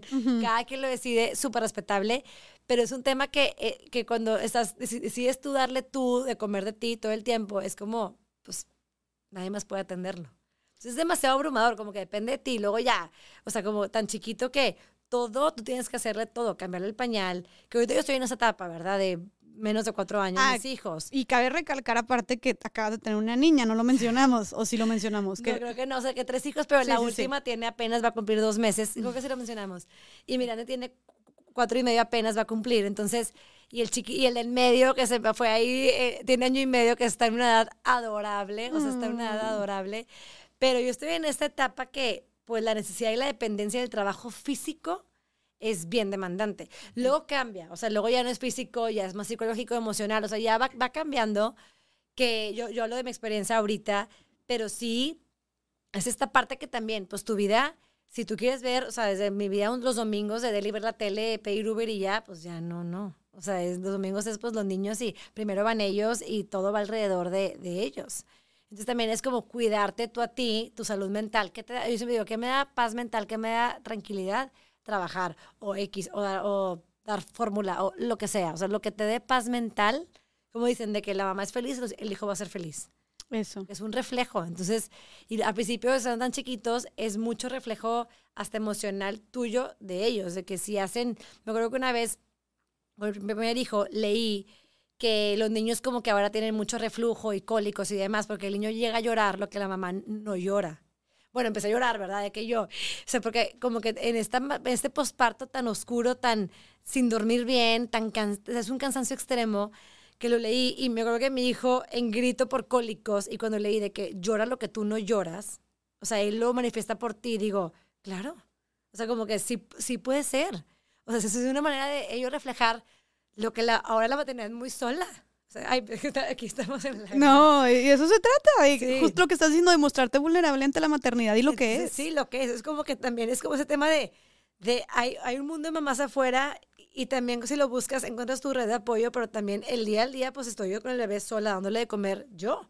Y depende de mí, claro que pues con un esposo que te ayude y todo lo demás, pero yo pienso en las mamás solteras y digo, no sé cómo lo haría, o sea, de que está bien cañón. Y siento que lo sacas adelante. Es como cuando ahora tenía mi tercera hija, que yo sí decía, ¿cómo le voy a hacer? ¿Cómo le voy a hacer? Pues no tengo opción. O sea, no tienes opción más que ya está ahí la niña, güey. No tienes opción más que darle para adelante. Busca apoyo, busca red de apoyo, busca aliadas y dale. O sea, ni modo. Y cuando, cuando estuviste a tu, o sea, cuando veías a tu bebé llorando, que dijiste, claro, o sea, tú te estabas aguantando mucho llanto, ¿o qué? O sea, mucho, no estabas mostrando tus emociones. no es tanto así, es como un tema de que antes eh, como que en la época de antes de tanta así, globalización, como que decían, nacía un bebé y todas las familias se involucraban, te llevaban comida, como que era, hacemos equipo, como dicen, de que it takes a village to raise a child, o sea, como que es todo un equipo, ¿no? De que, pues, ¿dónde está ese equipo? Ahora, pues, cada quien, cada quien vive una vida muy individual, que también es como tuviste un hijo, chido, ¿cómo estás? Bien, ok, bueno, bye. O sea, como que no hay esa red pero porque la vida ahora sí es. Entonces tampoco te vas a, pues así es. O te mando tus florecitas y ya está. Tu postre, tu chocolate, me, hago presente de una forma, te acompaño una tarde, pero pero pues no sé cómo era antes, entonces no lo puedo comparar. Pero cuando lo leí, como que dije, ay, o sea, pues es que ahora es más solo, porque hasta tu misma mamá, o sea, pues también tiene su vida y no es como que va a estar, no puede estar contigo al pendiente 24 me ayudan bastante y me echan la mano y lo que tú quieras, pero pues, como que antes lo lees y antes era como que todo un village de que vamos con la mamá nueva y vamos a llevarle todo lo que necesite y hacer aquí, pero pues las mujeres no trabajaban. Claro, claro. Pues, también es toda una evolución. Es toda una evolución, pero, pero justo, o sea, qué cañón como por simple biología, de que como dices tú, es que no lo puedo dejar. Depende de mí, de que tengo que alimentarlo, de que tengo que cargarlo, ¿sabes? De que al menos los que primeros dos meses de vida o algo pues, así, tres meses de... mucha gente puede dar pecho dos años y demás. O sea, lo que tú decidas, pero aunque, aunque, no, aunque no le des tú de comer, pues tienes que cambiarle el pañal. O sea, todo es tú. Sí, de que te... O lo puedes llegar a alegar también, ¿verdad? Pero depende de la comida que es. Pero a mí me impresiona lo de, o sea, por ejemplo, eso, el tema de biológico, como que chin, tipo. Y por eso tenemos que no se trata de que, ay, por biología, entonces las mujeres ni modo a quedarse a cuidar. Es como, no, más bien, empresas, sociedad, adáptense a ah, que las, para que las mujeres no sea un impedimento a eso, ¿sabes? No es como que, ay, pues biología ni modo, así nos quedamos y seguimos con como estamos ahorita. No, no, no, no, no. A ver, tipo, si ya nos estamos adentrando, vamos a ver. Y ahorita también tú nos cuentas un poquito sobre eso, pero bueno, el punto es que me impresiona muchísimo cómo el tema biológico es de que mantiene, o sea, al menos al principio la mamá ahí algo bien, o sea, una historia súper X, pero justo estaba con mis amigas el fin de semana y una amiga me dijo, ay, sí, pero estaba planeando su... Mis amigas apenas están empezando a casar. Y una, la segunda que se va, tercera que se va a casar está planeando su despedida de soltera. Y dice, sí, pero Fer no va a poder ir. Y yo, ¿por qué? Y me dice, pues porque ya haber tenido su bebé en ese entonces, cuando sea mi despedida, nos vamos a ir a la playa, y va a estar dando pecho. Entonces, pues no puede, tipo, no puede dejar al niño. Y yo, pero yo, yo sí como, yo también no sé nada de eso, ¿verdad? Mis, mis, amigas no tienen bebés. Este, pero yo, ¿cómo? Ser otra amiga de mi amiga. Y yo, pero ¿cómo? No sé qué. Y me dice, güey, es que tienes que darle, no me acuerdo si me dijo cada dos o tres horas, ¿sabes? Y me dice, no puede dejarlo. Y yo, pero ¿y la fórmula? No, pero es que el doctor le dijo que no sé qué era. Y yo, Pecado la fórmula, claro. Y yo, ala, o sea, neta me explotó la cabeza de, ¿cómo? O sea, neta, esta chava físicamente no puede irse. Y ahí, ahorita sí digo algo muy tonto como un viaje, pero ponle tú trabajar o lo que sea de verdad necesita bebé físicamente que estés ahí cada dos, tres horas, de que todos los días por no sé cuánto tiempo. O sea, la semana pasada, que fue la Semana Mundial de la Lactancia, la, vi en la, sobremesa este, que, que, pusieron que el número de horas para amamantar a un niño de un año, o sea, vaya, por un año es, es equivale a horas de trabajo de un trabajo de tiempo completo. Imagínate. Si tú, tú decides amamantar De que, ¿Qué? porque, porque es, la, es la mejor, la verdad es que es la mejor comida del mundo, es oro líquido. O sea, si le dicen el, el oro, el oro líquido a la, a la leche materna, porque tiene como lo mejor para tu bebé y para cualquiera. Este, Y que es una maravilla. O es sea, una ¿qué- maravilla. ¿qué, que onda lo- con que nuestro lo cuerpo? produces. Ajá, es, es algo espectacular, o sea, es algo milagroso. Pero si tú decides como hacerlo, es equivale casi igual a, a número de horas de un trabajo de tiempo completo, imagínate. No puede ser. Ajá, entonces, pero la sociedad, todo alrededor no está apto para eso. Pero hay tanta también ahora presión, como que hay todo un movimiento a favor de la lactancia materna, que hasta te hace sentir culpable si no lo logras en un largo plazo. Como que hay también todo un tema de culpa, pero dices tú, a ver, por acá me impones y me, me, me, me presionas a que es lo mejor, lo mejor, lo mejor, hazlo, hazlo, hazlo. Pero tengo que empezar a trabajar. En mera de trabajo no tengo una, una sala de lactancia, este, no me dan flexibilidad, o sea, como que hay todo un tema. Oye, o lo quieres hacer públicamente y la gente es de que, oh, no, ¿Cómo? tápate, no, boobies. Ah, como si no lo vieran por todas partes también por ahí, ¿sabes? Es- qué cañón, tema. esa doble moral también, Está bien cañón, fuerte. o sea, entonces como que, como que todo juega también por acá, lo fue externo en contra. O hasta también te dicen, ay, ya tienes cinco meses, pues ya déjale dar leche, ¿no? O sea, o pecho, pues es mi decisión. O sea, como que también te juega hasta, hasta también mismas familias, como que ya, ya no eres vaca lechera, ya. Pues cada quien decide lo que quiere. Pero si lo demás no juega a tu favor, está bien cañón Claro. lograrlo en ese tema de la lactancia. Eh, pero sí, vi ese, ese, esa estadística y dije, pues aquí voy a estar, todo, pues es un trabajo, si me pagaran por esto. No, man. Y, pero, y no lo hacen. Y no lo hacen, pero que- hay países que lo toman como inclusive parte del PIB. No me acuerdo si fue en Ah, sí. Noruega. Ahí se lo sobrevesa el dato. Lo vi, no sé si Noruega, o sea, países nórdicos, o sea, algo así, que lo toman como parte del PIB. ¿Por qué? Porque el dar lactancia materna beneficia al bebé en su edad adulta, en temas de obesidad, diabetes, infecciones, bla, bla, bla, bla, cardiovasculares. Por eso es tipo oro líquido. Pero entre más lo puedas extender, pues mejor va a ser el beneficio a largo plazo claro. pero también pero no es fácil, o sea, no es como que, ah, lactancia materna, todo es natural y todo es fácil, no, es un proceso bien difícil. Y si también la mamá, yo primero voy a favor de la salud mental, si te está afectando demasiado emocionalmente y te da más paz, dale fórmula, dale fórmula, para que tú estés bien y lo puedas también delegar y que alguien más le dé esa leche en ese momento, no pasa nada. Claro. O sacarte leche, extraerte, lo que quieras. Oye, pero qué onda que sí es todo un tema. Y digo, y no me sorprende que también digas que son los países nórdicos los que toman en cuenta eso, son los países más avanzados, Avanzados. en temas de equidad de género, más equitativos, bla, bla, bla, bla. entonces pues no me sorprende que va por ahí. Y qué cañón, lo que dices es que, a ver, no hay para dónde hacerte. O sea, por más que quiera tu esposo, si está llorando el niño o la niña, es como, a ver, pues si tiene hambre es como, güey, pues, no tienes leche, o sea, no tienes boobies, ¿sabes? De que, ¿qué me sirve? Tipo, o sea... no sirves de nada, claro, sí, sí. ¿O qué, es- o qué piensas tú? O sea, ¿te ha pasado algo así? Como, Claro. como que, que- y qué injusto. También dices de que, uy, entonces, ¿por qué todo recae? O sea, yo te parí, yo te alimento, ¿qué más quieres de mi mí? cuerpo cambió, o sea, mi cuerpo cambió. Eh, También es, también es un tema, la maternidad son muchos procesos como de pe- pequeños duelos y pérdidas, porque desde que te embarazas, o sea, tu cuerpo ya no va a ser el mismo. O sea, como que tu cuerpo ya empieza a cambiar. Entonces, es, un- es una pérdida de perder tu, desde tu vida anterior, tu vida de pareja sin hijos, tu cuerpo anterior, o sea, como ya, ya estás, creando una vida y de hecho también la sobremesa aquí, porque lo hago aquí en Capié, este, Ana Pau y así la sobremesa, e- ellas también subieron un artículo hace poco de que el, el embarazo es como hacer un Ironman. O sea, el embarazo le exige a la mujer un trabajo como le exige, o sea, físico, o sea, de, de cuerpo, como le exige a una persona hacer un Ironman, imagínate. ¿Qué? Claro, o sea, de que yo hice tres Ironmans, ¿sabes? Pero claro, o sea, y la verdad es que a mí personalmente me va bien en el embarazo. No, no tuve náuseas con ninguno. Muy- o sea, al principio te da mucho sueño, pero pues no, digo, sueño, no me quejo. Pero pues mucha gente odia el embarazo porque es náusea tras náusea, te sientes muy mal. Mis amigas me odian porque yo soy como que la embarazada de que avienta confeti de la felicidad. La mayoría no les va bien. O sea, y a mí es un, un estado que me gusta, o sea, de que me gusta, pero es un tema de tu cuerpo, engordas. O sea, todo cambia, la ropa, todo. Y luego tienes al bebé. Entonces ya es una, es una, una pérdida pues de ese embarazo, que mal que bien, pues ya también es el tema de, sentir a tu bebé en la panza, estar conectado pues en- adentro de tu cuerpo. Entonces sientes las patadas. Es una conexión muy especial que el hombre nunca va a tener. Y por más de que ponga la mano es como que, ay, pateó. Pero él nunca, o sea, él es papá hasta que nace. Porque antes es como que estás embarazada, van al eco, lo ven, pero pues él no dimensiona lo que está dentro de ti, el trabajo físico de tu cuerpo. Entonces ya nace y es como una primer pérdida de, pues ya, o sea, y luego también es e- el duelo de ver tu cuerpo, ni embarazada divina con la panza divina, depende, digo, o sea, así, o antes de embarazarte, de que pues tu cuerpo como eras tú antes. O sea, a mí me acuerdo que me costó mucho con mi primero verme en el espejo y decir, ¿qué es esto? O sea, como que el jeans de que cero me cerraba, obviamente, según yo, las tres semanas jamás, de que agarrando jeans de tipo prestados y la fregada así para que me cerrara. Pero me acuerdo mucho verme el espejo y decir, por primera vez en mi vida, o sea, guácala, o sea, como que no me gusta lo que estoy viendo. No te gustabas. No, pero al final del día también es un tema de, ten contigo eh, paciencia, o sea, hiciste un hijo por nueve meses. No puedes esperar que tu cuerpo esté fit, ¿verdad? A la semana. Pero luego ves en Instagram mujeres de que saliendo del hospital con sus jeans. Sí, sí, sí. o sea, cállate. Oye, dos semanas y el cuadrito. Ajá, y subiendo la foto de que tipo saliendo del hospital con mis jeans de tipo talla cero hace una semana de que no manches.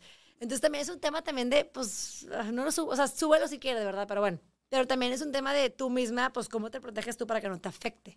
Claro. O sea, esa parte. Con mis demás, otros dos pospartos, sobre todo ahorita, es como estoy cómoda con mi cuerpo. O sea, no me gusta porque no he llegado a, los kilos de antes, pero es un proceso. Tengo compasión de mi cuerpo. Claro. Aunque, o sea, es muy diferente, lo vas viviendo. También cada hijo trae más crecimiento. Por eso es como que la parte de lo mejor. O sea, como que cada hijo trae una evolución más personal. Es una sensibilidad más y más grande ante la vida, ¿no?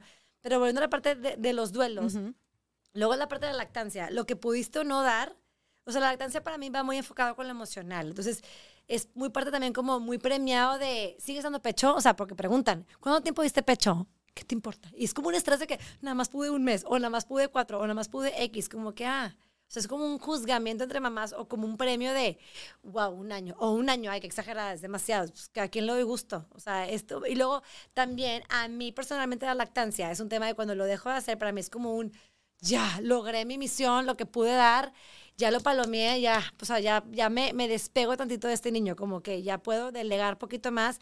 Para mí esa pérdida no es tan fuerte, pero sé que la lactancia para muchos es como un duelo más, de que porque ya no depende de ti.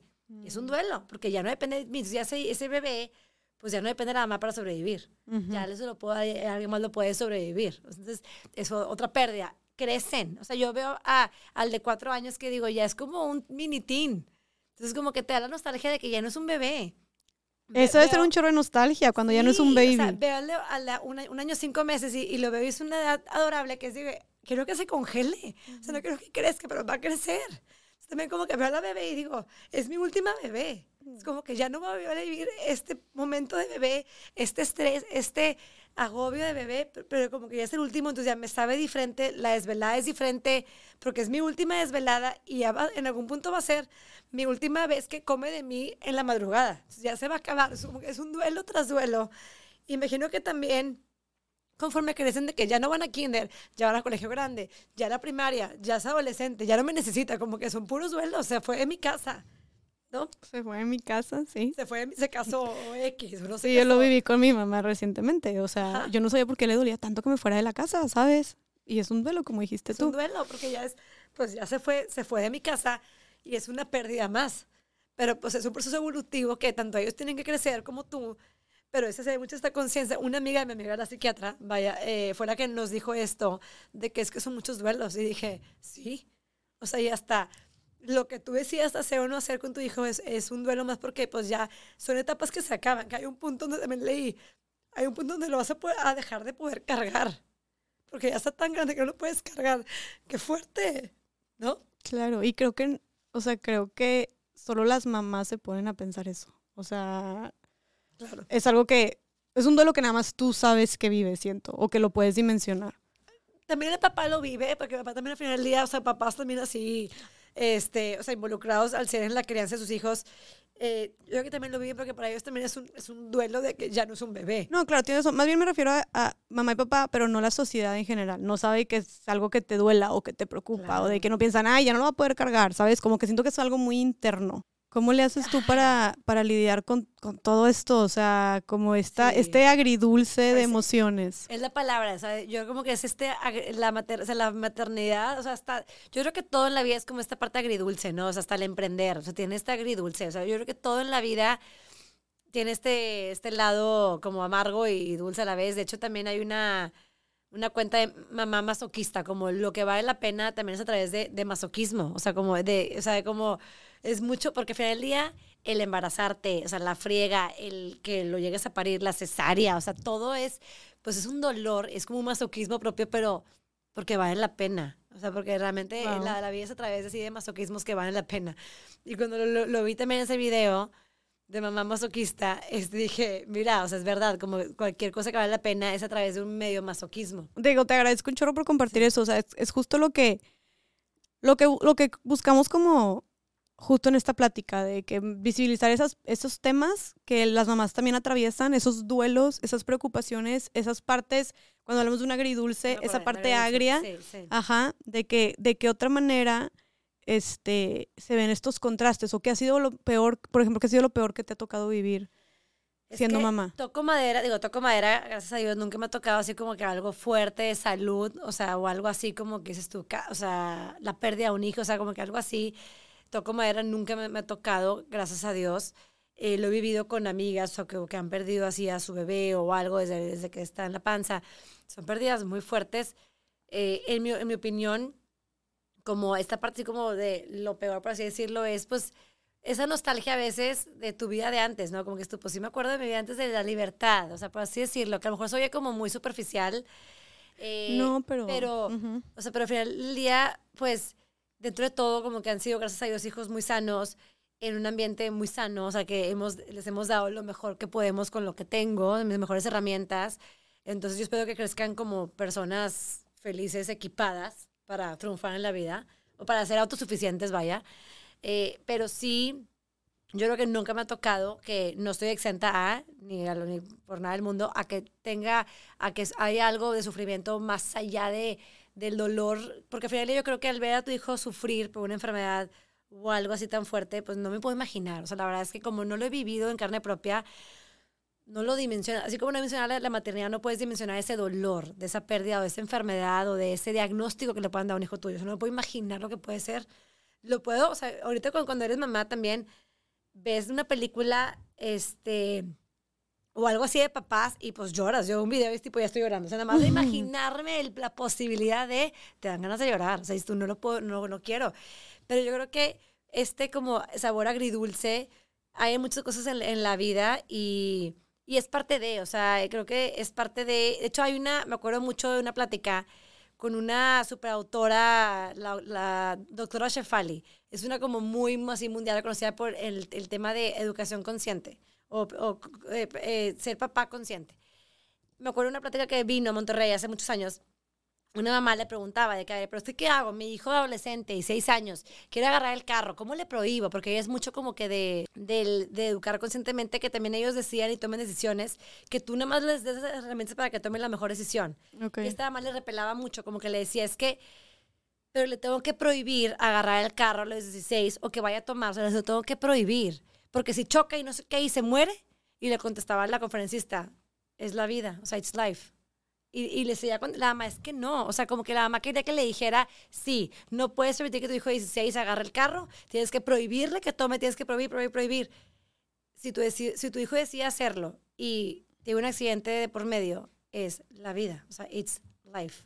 Tú no puedes hacer más al respecto. Wow. O sea, tú, pudiste- tú edu- educas para que ellos tomen la mejor decisión, pero tú no Ujú. puedes tomar la decisión por ellos toda su vida. De hecho, da, da una frase impresionante que dice, tú controlas el 10% de la vida de tu hijo. Ahorita mis hijos tan chiquitos, pues controlo el 90, ¿verdad? O 95. O sea, controlas mucho, pero controlas qué se van a vestir, qué comer, qué colegio, qué todo. Hay un punto donde tú controlas el 10% y ellos el 90%, Ujú. porque ya está fuera de tus manos, porque no está contigo todo el día. Claro. Entonces, tienes que aprender a confiar en ese 90%, que ellos tomen la mejor decisión. Y tú en ese 10, darles lo mejor posible para que tomen la mejor decisión. Claro. Y esa libertad, ¿no? Pero me acuerdo que la mamá seguía y seguía y seguía y la chava nada más le contestaba, it's life. Qué It's impresionante. life, it's life, it's life. Y pues sí, Qué impresionante porque es justo yo- lo que yo le, yo lo que yo le decía a mi mamá, como mami, cuando me salí de la casa, ¿no? Este, que fue como todo un tema salirme, ya lo había platicado por aquí. Este, que hace como 10 meses me, me independicé y me salí de mi casa a vivir con mis papás. Pero sí, yo le, o sea, mi mamá se preocupaba mucho y yo le decía como, mamá, confía en el trabajo que has hecho, ¿sabes? Y no vayas a no sé qué, y cuídate mucho con no sé qué, y me preocupa que bla, bla, bla. Y yo, mamá, confía en que has hecho un excelente trabajo. Trabajo. Un excelente trabajo, mamita. Tú no te preocupes y yo te lo voy a demostrar. Pero ya confía en lo que hiciste. Le dije, es que ya no te toca. O sea, mamá, tengo 26 años, ya no te toca estarte preocupando que a qué hora voy a llegar o que porque voy o que cómo voy a salir o con quién me voy a juntar. O sea, de que ya y tu chamba ya la hiciste. También tú ya descansa, ¿sabes? O sea, ya. Pero digo, yo se lo digo muy fácil, ¿verdad? Siento que para, para las mamás ha de ser también difícil soltar, ¿sabes? Sí, sí, claro, o sea, hasta soltar de que, o sea, de que antes, no sé, hasta tu hijo así de cuatro años, de que antes, de que, de que me das un beso, no, ahorita no. Cuatro años, ¿cómo me das un beso? ¿sabes? Pero de que, ahorita mamá, o de que espérame, déjame acabar el ego. Pues sí, o sea, es lo Claro, mismo. claro. Mismo, pero sí, es, todo tiene su magnitud, ¿verdad? Es la, lo de la dimensión. Oye, ¿y cómo, o sea, ahorita, ahorita hablaste tú como de esta parte tenebrosa, de hablaste como de cansancio, de los duelos, este, viendo todo esto, ¿qué, que, o sea, tú, ¿qué le dirías a una mujer que como tiene pensado ser mamá? O sea, por ejemplo. ¿qué me dirías a mí? Sí. Que yo estoy como en esas Sí. ganas de sí, vamos a ver qué no sé qué, ¿qué me dirías? De que, ok, antes de ser mamá, Jessica, toma en cuenta esto. Pues antes de ser mamá, en este caso Jessica, este, t- tome en cuenta, bueno, uno, eh, que puedas tener una pareja en que apoyarte al 100%. O sea, que yo, o sea, una amiga ahorita que tiene su primer hijo nació igual que mi tercera, o sea, se llevaban de que un día de diferencia. Yo, yo lo veo que lo que me platica, digo, es que sí estaba yo con el primero. O sea, hacer equipo con tu pareja en las noches, eh, no sé, eh, por eso compartir las tomas de la noche, o sea, que para que tú puedas dormir un poquito más. Lo que, lo que conlleva, eh, pero yo creo que lo que algo que para mí me pasó con mi primer hijo fue que fue como la palabra que yo escribo es overwhelming, o sea, fue de- fue más de lo que yo pensé, o sea, en Ok. bueno y en malo, como demasiado de que wow, yo decía dos contra uno, o sea, somos dos contra un bebé. Fácil, no, o sea, no porque no sabes, no habla, depende de ti, todo. Yo te diría que no es fácil, o sea, como que realmente no, está muy romantizado, está muy romantizado el nace, me lo entregan y es, oh, du- doy la vida por ti en ese segundo. Pues te estoy conociendo, o sea, y también, también me estoy conociendo, porque es un lado que nunca habías visto de ti. A mí Claro. me pasó con mi esposo que él nunca había cargado bebés antes. O sea, yo a mis sobrinas se las daba de que cárgala, porque nunca había. Él era de que no me gustan los bebés, no puedo. O sea, sí quiero hijos, pero no sé, ¿sabes? De que no me gustan los bebés. Y, y yo veo que mi sobrina se la carga, de que, ay, me la cargas, de que rápido. Y él así, de que, ¿por qué me la estás dando? O sea, yo no cargo bebés. Y nunca había cargado bebé, que hasta yo decía, es que cuando antes de pandemia era muy típico que te daban a tu bebé en el hospital, o sea, de que recién parida, así nacía, se sabe lo que sea, y luego el, el papá iba a, a la vitrina, yo, yo le digo el momento, el Rey León, a mostrar al bebé a los familiares. Me Y encantó. me tocó con el primero, con nosotros dos no, porque era pandemia de Eli. Entonces el bebé se quedó conmigo todo el tiempo. Pero en ese momento yo decía, no lo va a cargar. O sea, porque nunca cargaba a lo mejor ese trauma y es de que, pues no, ahí está, ahí, ahí se quedó. Y él, él decía como que, pues no te puedo decir que sí porque no sé, o sea, no sé qué va a pasar. Y vi en él, que es parte de, lo, de, lo, de la parte dulce de esta paternidad y maternidad, vi en él un crecimiento personal que no hubiera tenido si no hubiera sido papá, creo yo Ok. que él es súper animalero y perros y perros rescatados y lo que quieras por los animales da la vida. Pero esta parte de la paternidad, o sea, yo vi en él, como que yo viví la paternidad, o este, ajá, o sea, paternidad me refiero en conjunto maternidad, paternidad, eh, a través también de sus ojos. O sea, porque como que yo vi en él cómo creció este amor que, que claro que nació y claro que lo cargó, claro que lo llevó a la vitrina y claro que, o sea, fue tipo, eh, para él fue un de que, un amor inmenso, o sea, como mucho más que yo decía, yo no lo siento.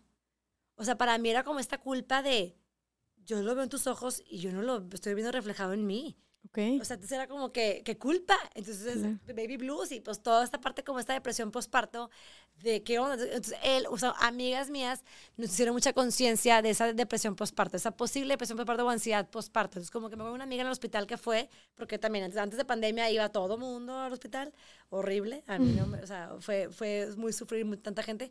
Pero una amiga sí le agradezco que, que estaba, ella sola llegó bien temprano y le dijo a mi esposo, estate súper alerta de Anilú, o sea, como que de, de que esté bien emocionalmente, porque decía ella, yo prolongué una depresión postparto que la diagnostiqué después de tres años. O sea, decía, la alargué, la alargué, la alargué, y, y medicamento, y no sé qué, y endocrinólogo, y luego ya profundicé y llevé una depresión postparto mega prolongada. Y muchas están así, y por no pedir ayuda. Sí.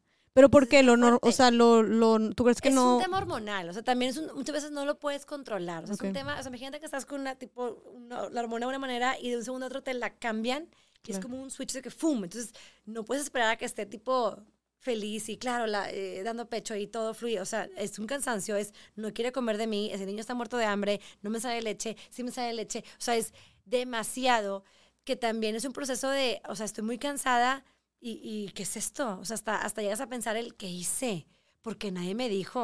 O sea, porque nadie me dijo que, que, que tampoco está tan padre. O sea, es, esta parte no Claro. está tan padre. Claro, o sea, sí. y luego ya, o sea, Obvio. cada día es mejor y vas viendo y dices tú, ah, no. Pero a una amiga que, de hecho, una amiga que, que tu- tuvo cuatas, ella hasta se decía, decía, ¿dónde está? Al principio decía, ¿dónde está lo padre de esto? O sea, estaba nada más en, en, en mo- modo de que todas sobrevivan. O sea, que las niñas sobrevivan y modo supervivencia. Ay, y así no, dice mi esposo qué- al principio. Y aunque él, yo vi ese día uno, sus ojos, tipo la paternidad a través de sus ojos, o sea, que lo viví.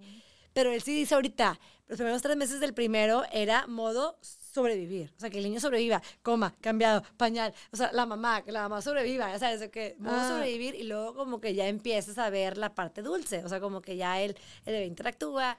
Pero sí te diría que hay un lado oscuro que nadie dice. Este, que yo sí dije, ¿por qué nadie me dijo? Y una amiga dijo, sí, yo sí decía, pero pues lo decía, a lo mejor no lo dimensioné. O sea, a lo mejor lo escuchas, pero no lo, no lo ves, no ves la magnitud. Este, entonces como que para mí mi consejo es eso, como que ah, va a haber muchos días oscuros, negros, pero el sol llega. O sea, como que digo, el sol va a llegar. eh, y pues sí, al final del día es una decisión propia que dices tú, quiero vivir esta vida, o sea, en carne propia, la maternidad, o en esta vida no, será una siguiente, porque los hijos, alguien me dijo a mí también una vez que los hijos son, son, son karma. Y hace mucho sentido, porque el hijo viene a enseñarte cosas, esa parte de la evolución humana, donde, por eso mi, mi tercer hijo, yo dije que él, que él o ella decían hacer. O sea, si me toca un, otro karma más en mi vida, karma positivo, al final, si lo haces de manera positiva, este, que llegue a mi vida, o sea, darme esa lección de vida más que necesito. Porque al final del día los hijos te escogen como papás, como sus almas, te escogen y escogen encarnar contigo y con tu pareja para vivir esta vida en, humana contigo, aprender de ti y tú de ellos. O sea, te escogen por algo. Claro. Aprender de ti algo y también tú de ellos. Es como que es este espejo y esta evolución humana que si llegó a mi vida es como este karma. A veces me río de que, con mi esposo, de que es que es el karma, es el karma. O sea, ya sabes, de que o así. De que tenías que aprender eso. Ajá, o de que, te dio donde o de más que te ya duele. no aguantamos más esto, tipo el berrinche de que es el karma, o sea, pero bueno, tienes un bebé, ¿verdad? Pero, pero como que es esta evolución humana que siento que, pues, se, o sea, vaya la redundancia, pero los hijos llegan también a que tú crezcas. No, y Entonces- qué padre que digas esto porque siento que es mucho de que, que los hijos aprenden de los papás. Este, y, y, y, y, es, y ahí está todo el discurso, ¿no? Y toda la cultura, y es como si los papás educan, los papás cuidan, los papás atienden, los papás enseñan. Pero ¿cuánto no nos enseñan también los hijos? Ah, Digo, bueno, todo, sí, no. puedo hablar por mí porque no tengo hijos ni hijas, pero ¿cuánto no enseñan también hijos y hijas a sus Claro. papás? O sea, ¿cuánto no te han enseñado a ti tus hijos? No, y también lo, lo, lo maravilloso de ver la vida a través de tus hijos, o sea, los ojos de asombro, de, o sea, de Mm. su imaginación, de esto, o sea, como que si lo haces de manera consciente, es ve- ver la vida desde una- un punto de vista de niño que es también hermoso, o sea, que es que ahorita es esta etapa de la imaginación al 100 y luego pues va a acabar y va a ser Claro. otra cosa. Claro, pero sí pasas por estos oscuros para Sí, antes de eso. Me acuerdo que mi mamá también es me... todo el tiempo.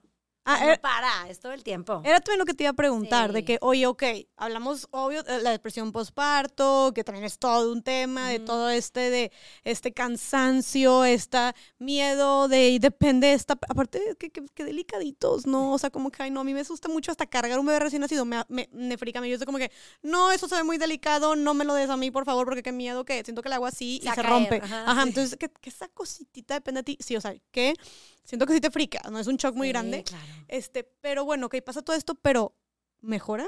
O sea, ¿va mejorando esto? Mejora, claro, digo, mejora. Y fíjate, yo también que ser más independiente, es más fácil, ya dialogas, ya hablas, sabes que, que necesita todo, va siendo más fácil. Pero pues también en otras cosas es más difícil. Pero este sentimiento que tú decías de confusión, de miedo, de angustia, de desesperación, Pues de sí, que es todo cansancio. el tiempo, porque al final del día, o sea, aunque, te, aunque tenga más edad y te pueda hablar y decir, también, pues ya es un tema de educar de tu parte, donde te, te, te, te equipas de herramientas y de información y de contexto para dar lo mejor de ti o responder mejor, pero luego te sale, pues, como te decía, te sale lo, lo mejor y lo peor de ti. De repente me sale lo peor de mí con mi hijo y dices tú, chin. Entonces le pido perdón. Como que es un tema constante, humano, de crecimiento de me equivoqué, que siento que antes nuestros papás no pedían perdón.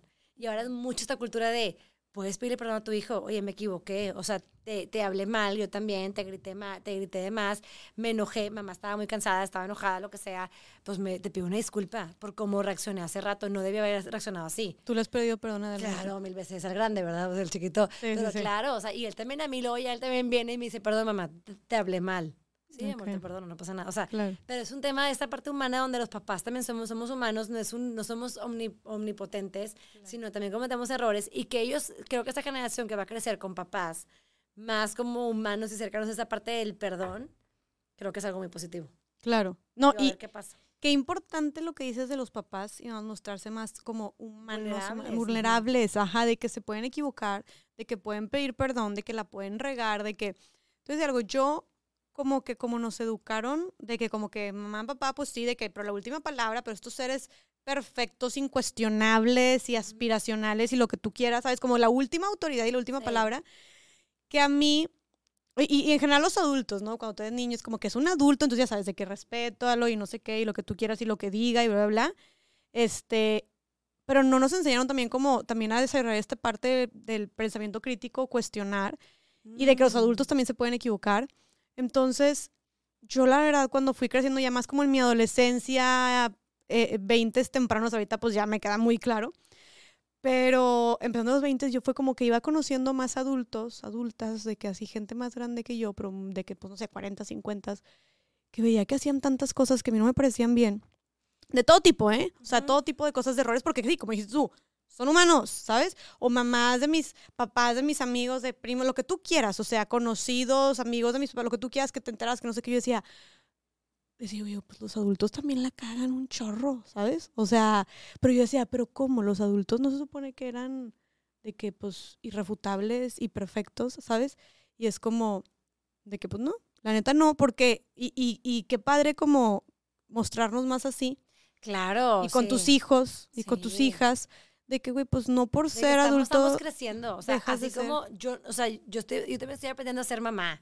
O sea, yo también estoy aprendiendo contigo a ser mamá. O sea, porque también yo creo que también los hijos mayores llevan como más esta carga porque ellos son tu prueba y error más grande. Y ya los demás como que, bueno, ya lo probé contigo, entonces ya con voy de frente. O sea, la verdad es que tienen una carga, una responsabilidad a lo mejor, porque también yo estoy aprendiendo, y te- digo, junto con tu papá, o sea, a ser papás. Claro. Y también estamos aprendiendo a tus nuevas reacciones, porque también tú vas creciendo. Entonces también, pues lo que tú contestas a cómo reaccionar ante eso, o sea, ante este crecimiento evolutivo juntos, Claro. como seres humanos. Y ha de ser bien padre ver a tu pareja en ese papel también, como tú decías. sí. Bien bonito. Bien bonito. eh, y pues también mucho de que luego me encanta porque dice, me comparte de que le digo, ¿viste lo que te mandé por Instagram? Así de direct message. de que mi algoritmo está, yo creo que ya pues sabe que, sabe que tengo hijos chiquitos y todo me llega de, pues de temas de mi edad, de niños de mi edad, todo, todo así. Que luego ya es demasiado que es de que, chin, ya la regué de por vida, pero no, todo Ujú. tiene reparación. Y se los mando. Y de que lo viste, de que sí, ya, ya, o sea, como que sí, sí lo vi. Y también dice, él dice, ya, son puras cosas que te dicen de que la, todo, la, todos, todos, todo lo que hacíamos antes está mal, o sea, pero pues es para hacer esta reflexión de cámbialo, o sea, pero es mucho también que este tema de, de redes, yo creo que ha ayudado mucho para, ser- trabajar en ti, o sea, y, y, tra- y ayudarte en este camino educativo de papás, Claro. tanto la mamá como el papá, entonces mucho de los dos, y es muy padre porque, pues, digo, él tiene también esa, esa información y es un trabajo en equipo, o sea...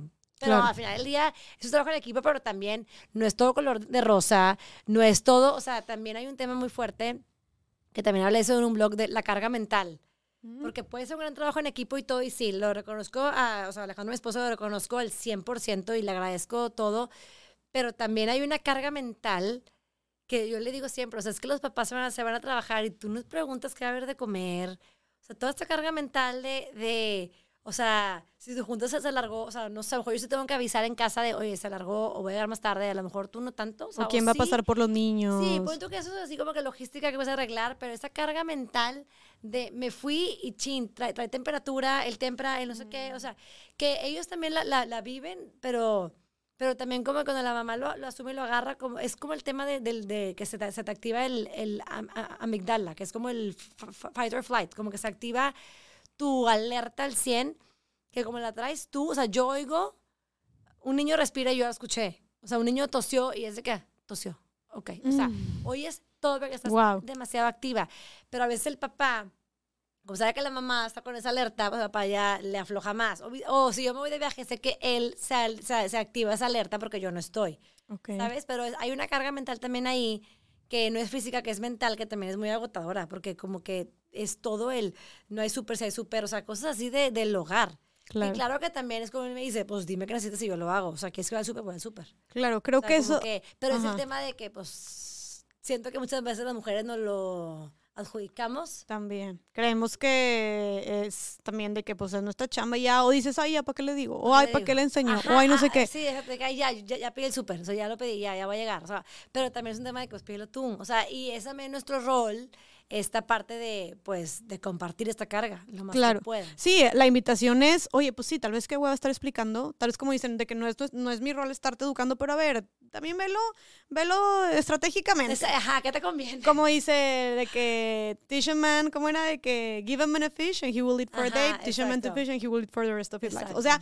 en otras palabras, enséñale lo, lo que le vas a tardar tal vez un poquito de tiempo explicándole, pero lo va a poder hacer para siempre.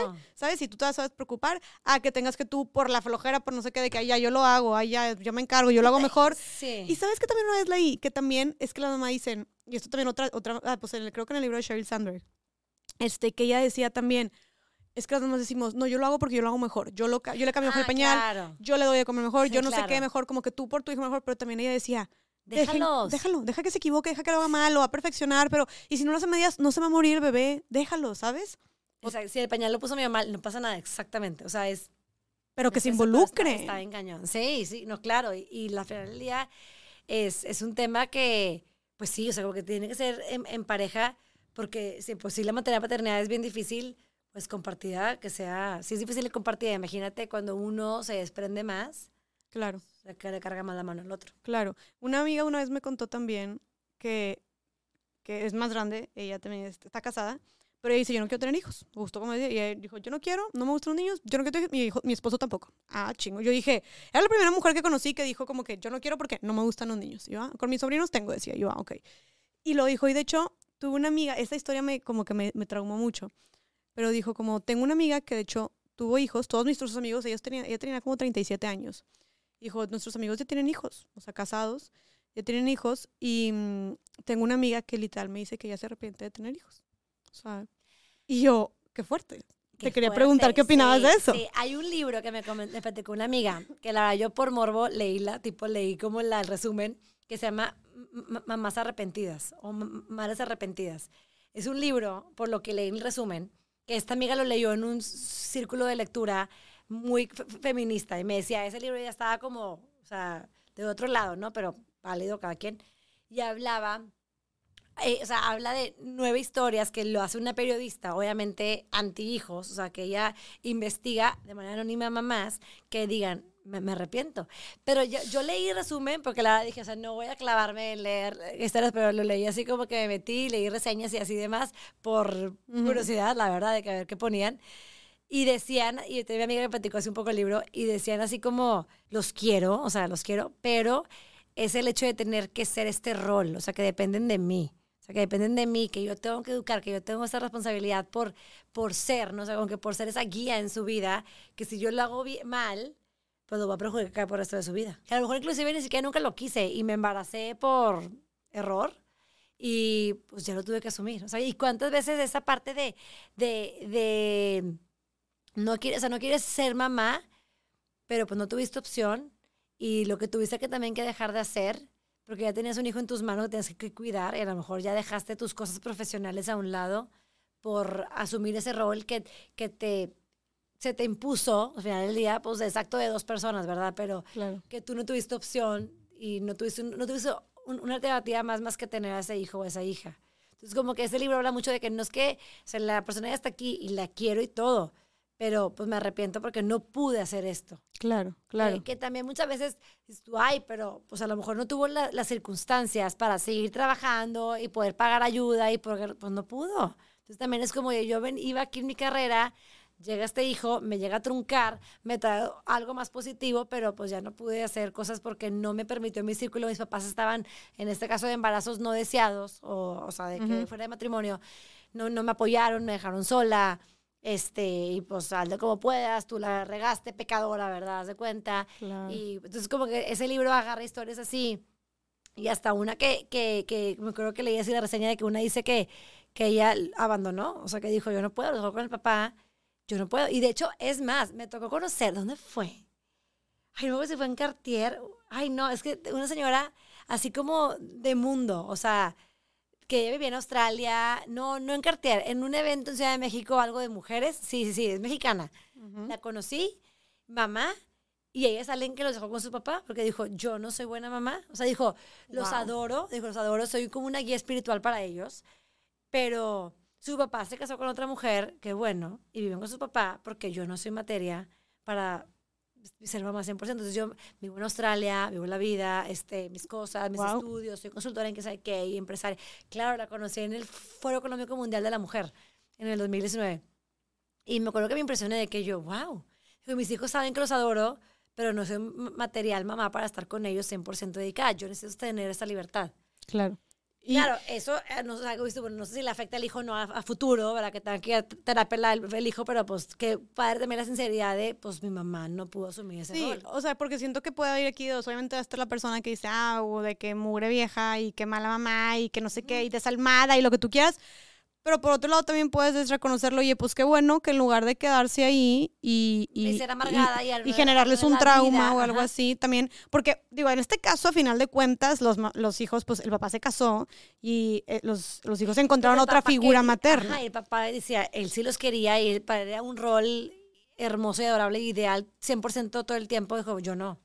Claro, también se reconoce mucho eso, digo, también obviamente debe tener sus repercusiones como muchas otras cosas que hacen los papás y las mamás que tienen sus repercusiones, creo que todo afecta en, los hijos, digo, tú lo has de ver, pero también es muy cañón como juzgamos mucho, o sea, si alguien, alguien escucha esta historia y se ha de volver, o sea, de que como y juzgando demasiado a la señora, ¿no? De que como se lo ocurre, de que una mala señora, mala mamá, mala madre, lo que tú quieras, de que desalmada y así, pero es como, oye, con, e, o sea, es súper mega común que los hombres hagan eso, ¿sabes? O sea, hay hombres que se desentienden también de eso y no y, y como que lo vemos lo normal o sea, no los perjudica. No lo ajá y no lo, lo, normalizamos más no lo vemos con la misma gravedad no que un hombre abandone su papel de papá a que una mujer lo decida hacer no es como sí, sí, sí. lo juzgamos con una vara mucho más fuerte también no entonces también ojo con eso pero creo que sí el tema de creo que está o sea volvemos a lo mismo de es mostrarte vulnerable no sé qué opinas tú de y de, de abrazar el también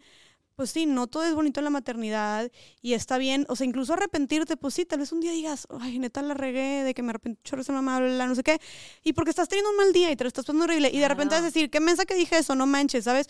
No sé, o tal vez no, ¿sabes? Pero creo que es esa parte de es imposible y no creo neta que sea la varita mágica y que la regla para todas es ser mamá es lo mejor que te puede pasar, es lo más bonito del mundo y todas se sienten así y todas están súper felices y se sintieron realizadas cuando son mamás y ahora tipo están en, una, en la nube, o sea, porque así pintan la maternidad, ¿sabes? Siempre.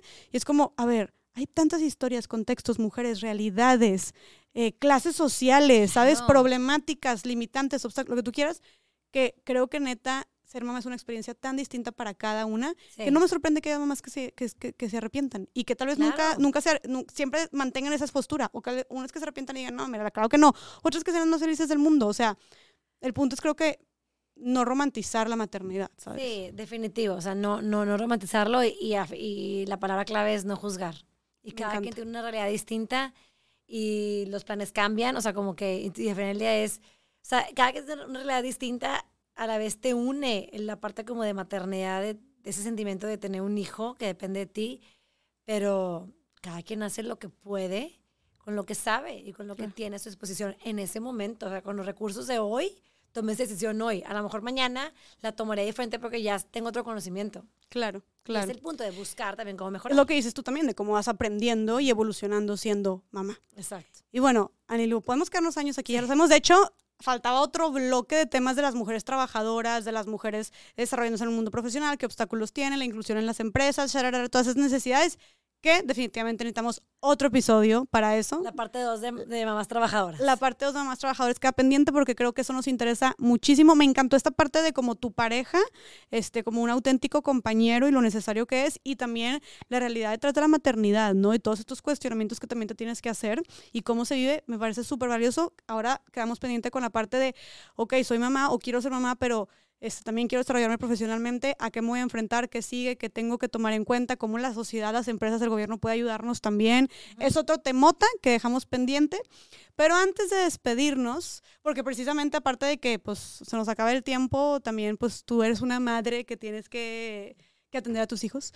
Pero mm, te agradezco muchísimo por haberte dado el tiempo de, de, de, estar aquí, de verdad. Yo sé que tu tiempo es oro. Gracias por estar aquí. Y antes de despedirnos, quisiera que, que me contestaras primero que nos dieras un mensaje para todas las mamás y papás que tal vez se sienten así en este momento, ¿sabes? Que se sienten así con ese miedo, que se sienten con esa angustia, con ese arrepentimiento tal vez de haber tenido hijos que dicen, no sé qué hice, creo que la regué, en qué me metí, me siento frustrada. ¿Qué mensaje le darías a las mamás que se están sintiendo así ahorita?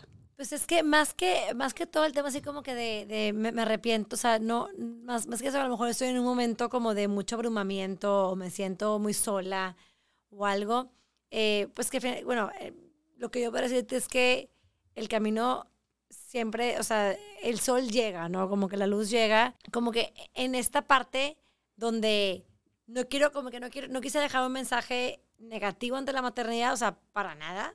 Tiene su lado positivo, simplemente también es como una realidad que muchas veces no se habla. eh, pero yo creo que hay mucha, o sea, como que buscar una red de apoyo. Yo muchas veces también hace cuenta que estaba en internet, o sea, de que buscas de que una pregunta de por qué mi hijo hace esto y te salen hasta blogs y ahí ves como que respuestas y, o sea, al final del día la maternidad puede ser tan acompañada como tú quieras, porque siento que si buscas puedes crear una, hay una red, hay red de papás, o sea, como que de la edad de tus hijos o tus problemas que estés viviendo. hoy en día hay mucha información que puedes encontrar al respecto a lo que tú necesitas entonces, pues también buscar y pedir ayuda. O sea, siempre pedir ayuda es la clave. O sea, no, que, no, no, no ahogarte en un, un, vaso de agua tú sola o tú solo, sino buscar ayuda porque la hay y hay para mamás y hay para papás. O sea, hay en temas específicos de esto. Y papás primerizos o mamás primerizas también. De ver, aprovechemos justo como dijiste tú, cómo te han servido también las redes sociales de justo crear estas, a ver, un chorro de páginas para mamás, un chorro de si cuentas. Claro, hay un chorro que ahí se está haciendo muy de moda de mamás, como compartiendo la vida con sus hijos y así. Entonces, pero en temas de eso, de crianza, de maternidad. Entonces, invitar a seguir eso, aprovechar esa, esta herramienta que tenemos. Este, y pues nada, y también creo que con tu mensaje y tu testimonio también ya lo dijiste todo, de la importancia de, oye, no pasa nada, somos muchas las que nos hemos sentido así, como es parte del proceso, es natural de que es, o sea, creo que aceptarlo y sentirlo, estos, estos sentimientos o emociones, que no sé si llamar negativas, porque no sé si las emociones son positivas o negativas, pero estas... Son emociones. emociones, ajá, pero que tal vez no te hacen sentir tan bien, creo que es, es parte de un proceso, ¿no? Y algo tan grande como tener, y, eh, que hacer un ser humano, pues claro que debe de ser una montaña rusa de emociones, como, como dijiste tú, abrázalos, pasa, o sea, todo empieza a mejorar y, y, y, y, simplemente pedir ayuda también, ¿no? Entonces, este, pues creo que también con tu testimonio ayudas mucho a mujeres que se estén sintiendo así, de tal vez sentir un poquito de, ok, alguien más se sintió así, no soy una mala mamá, no soy una mala persona, este, y pues somos varias las que nos estamos acompañando. Exactamente. Y pues bueno, nada más me queda que agradecerte. También pásanos por favor tus redes sociales de Bolsa, bueno, ya no es Bolsa Rosa, sí, de, Beyond Work. Work MX, eh, igual de, de, de, Bolsa Rosa, eh, Bolsa Rosa MX, Instagram, LinkedIn, Facebook, todo. Ahí nos pueden encontrar para que vean más contenido de lo que hacemos en Bolsa Rosa, en Beyond Work. Y pues, digo, yo no subo mucho, no soy bloguera para nada.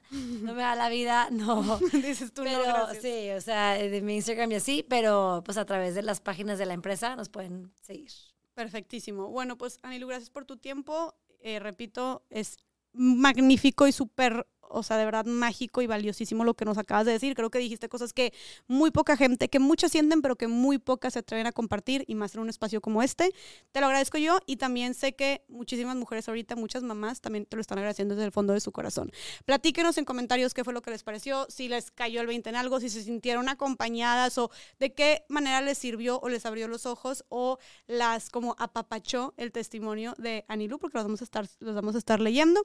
Y pues nada, gracias de nuevo por estar aquí. Gracias, Jessy. No, encantada y encantada de compartir este espacio con todos tus fans y toda tu audiencia. y un, un, halago estar aquí, la verdad. No, un halago que estés y te hayas dado el tiempo. Y acuérdate que, aparte, estamos pendientes de la segunda, ¿eh? De la segunda, porque también queremos saber todo tu tema también de lo que haces, laboral. todo tu, lo trucha que estás en todo eso. También tienes mucho por compartir. Entonces, pues bueno, gracias de nuevo y nos vemos en el siguiente episodio de Más Allá del Rosa. Bye.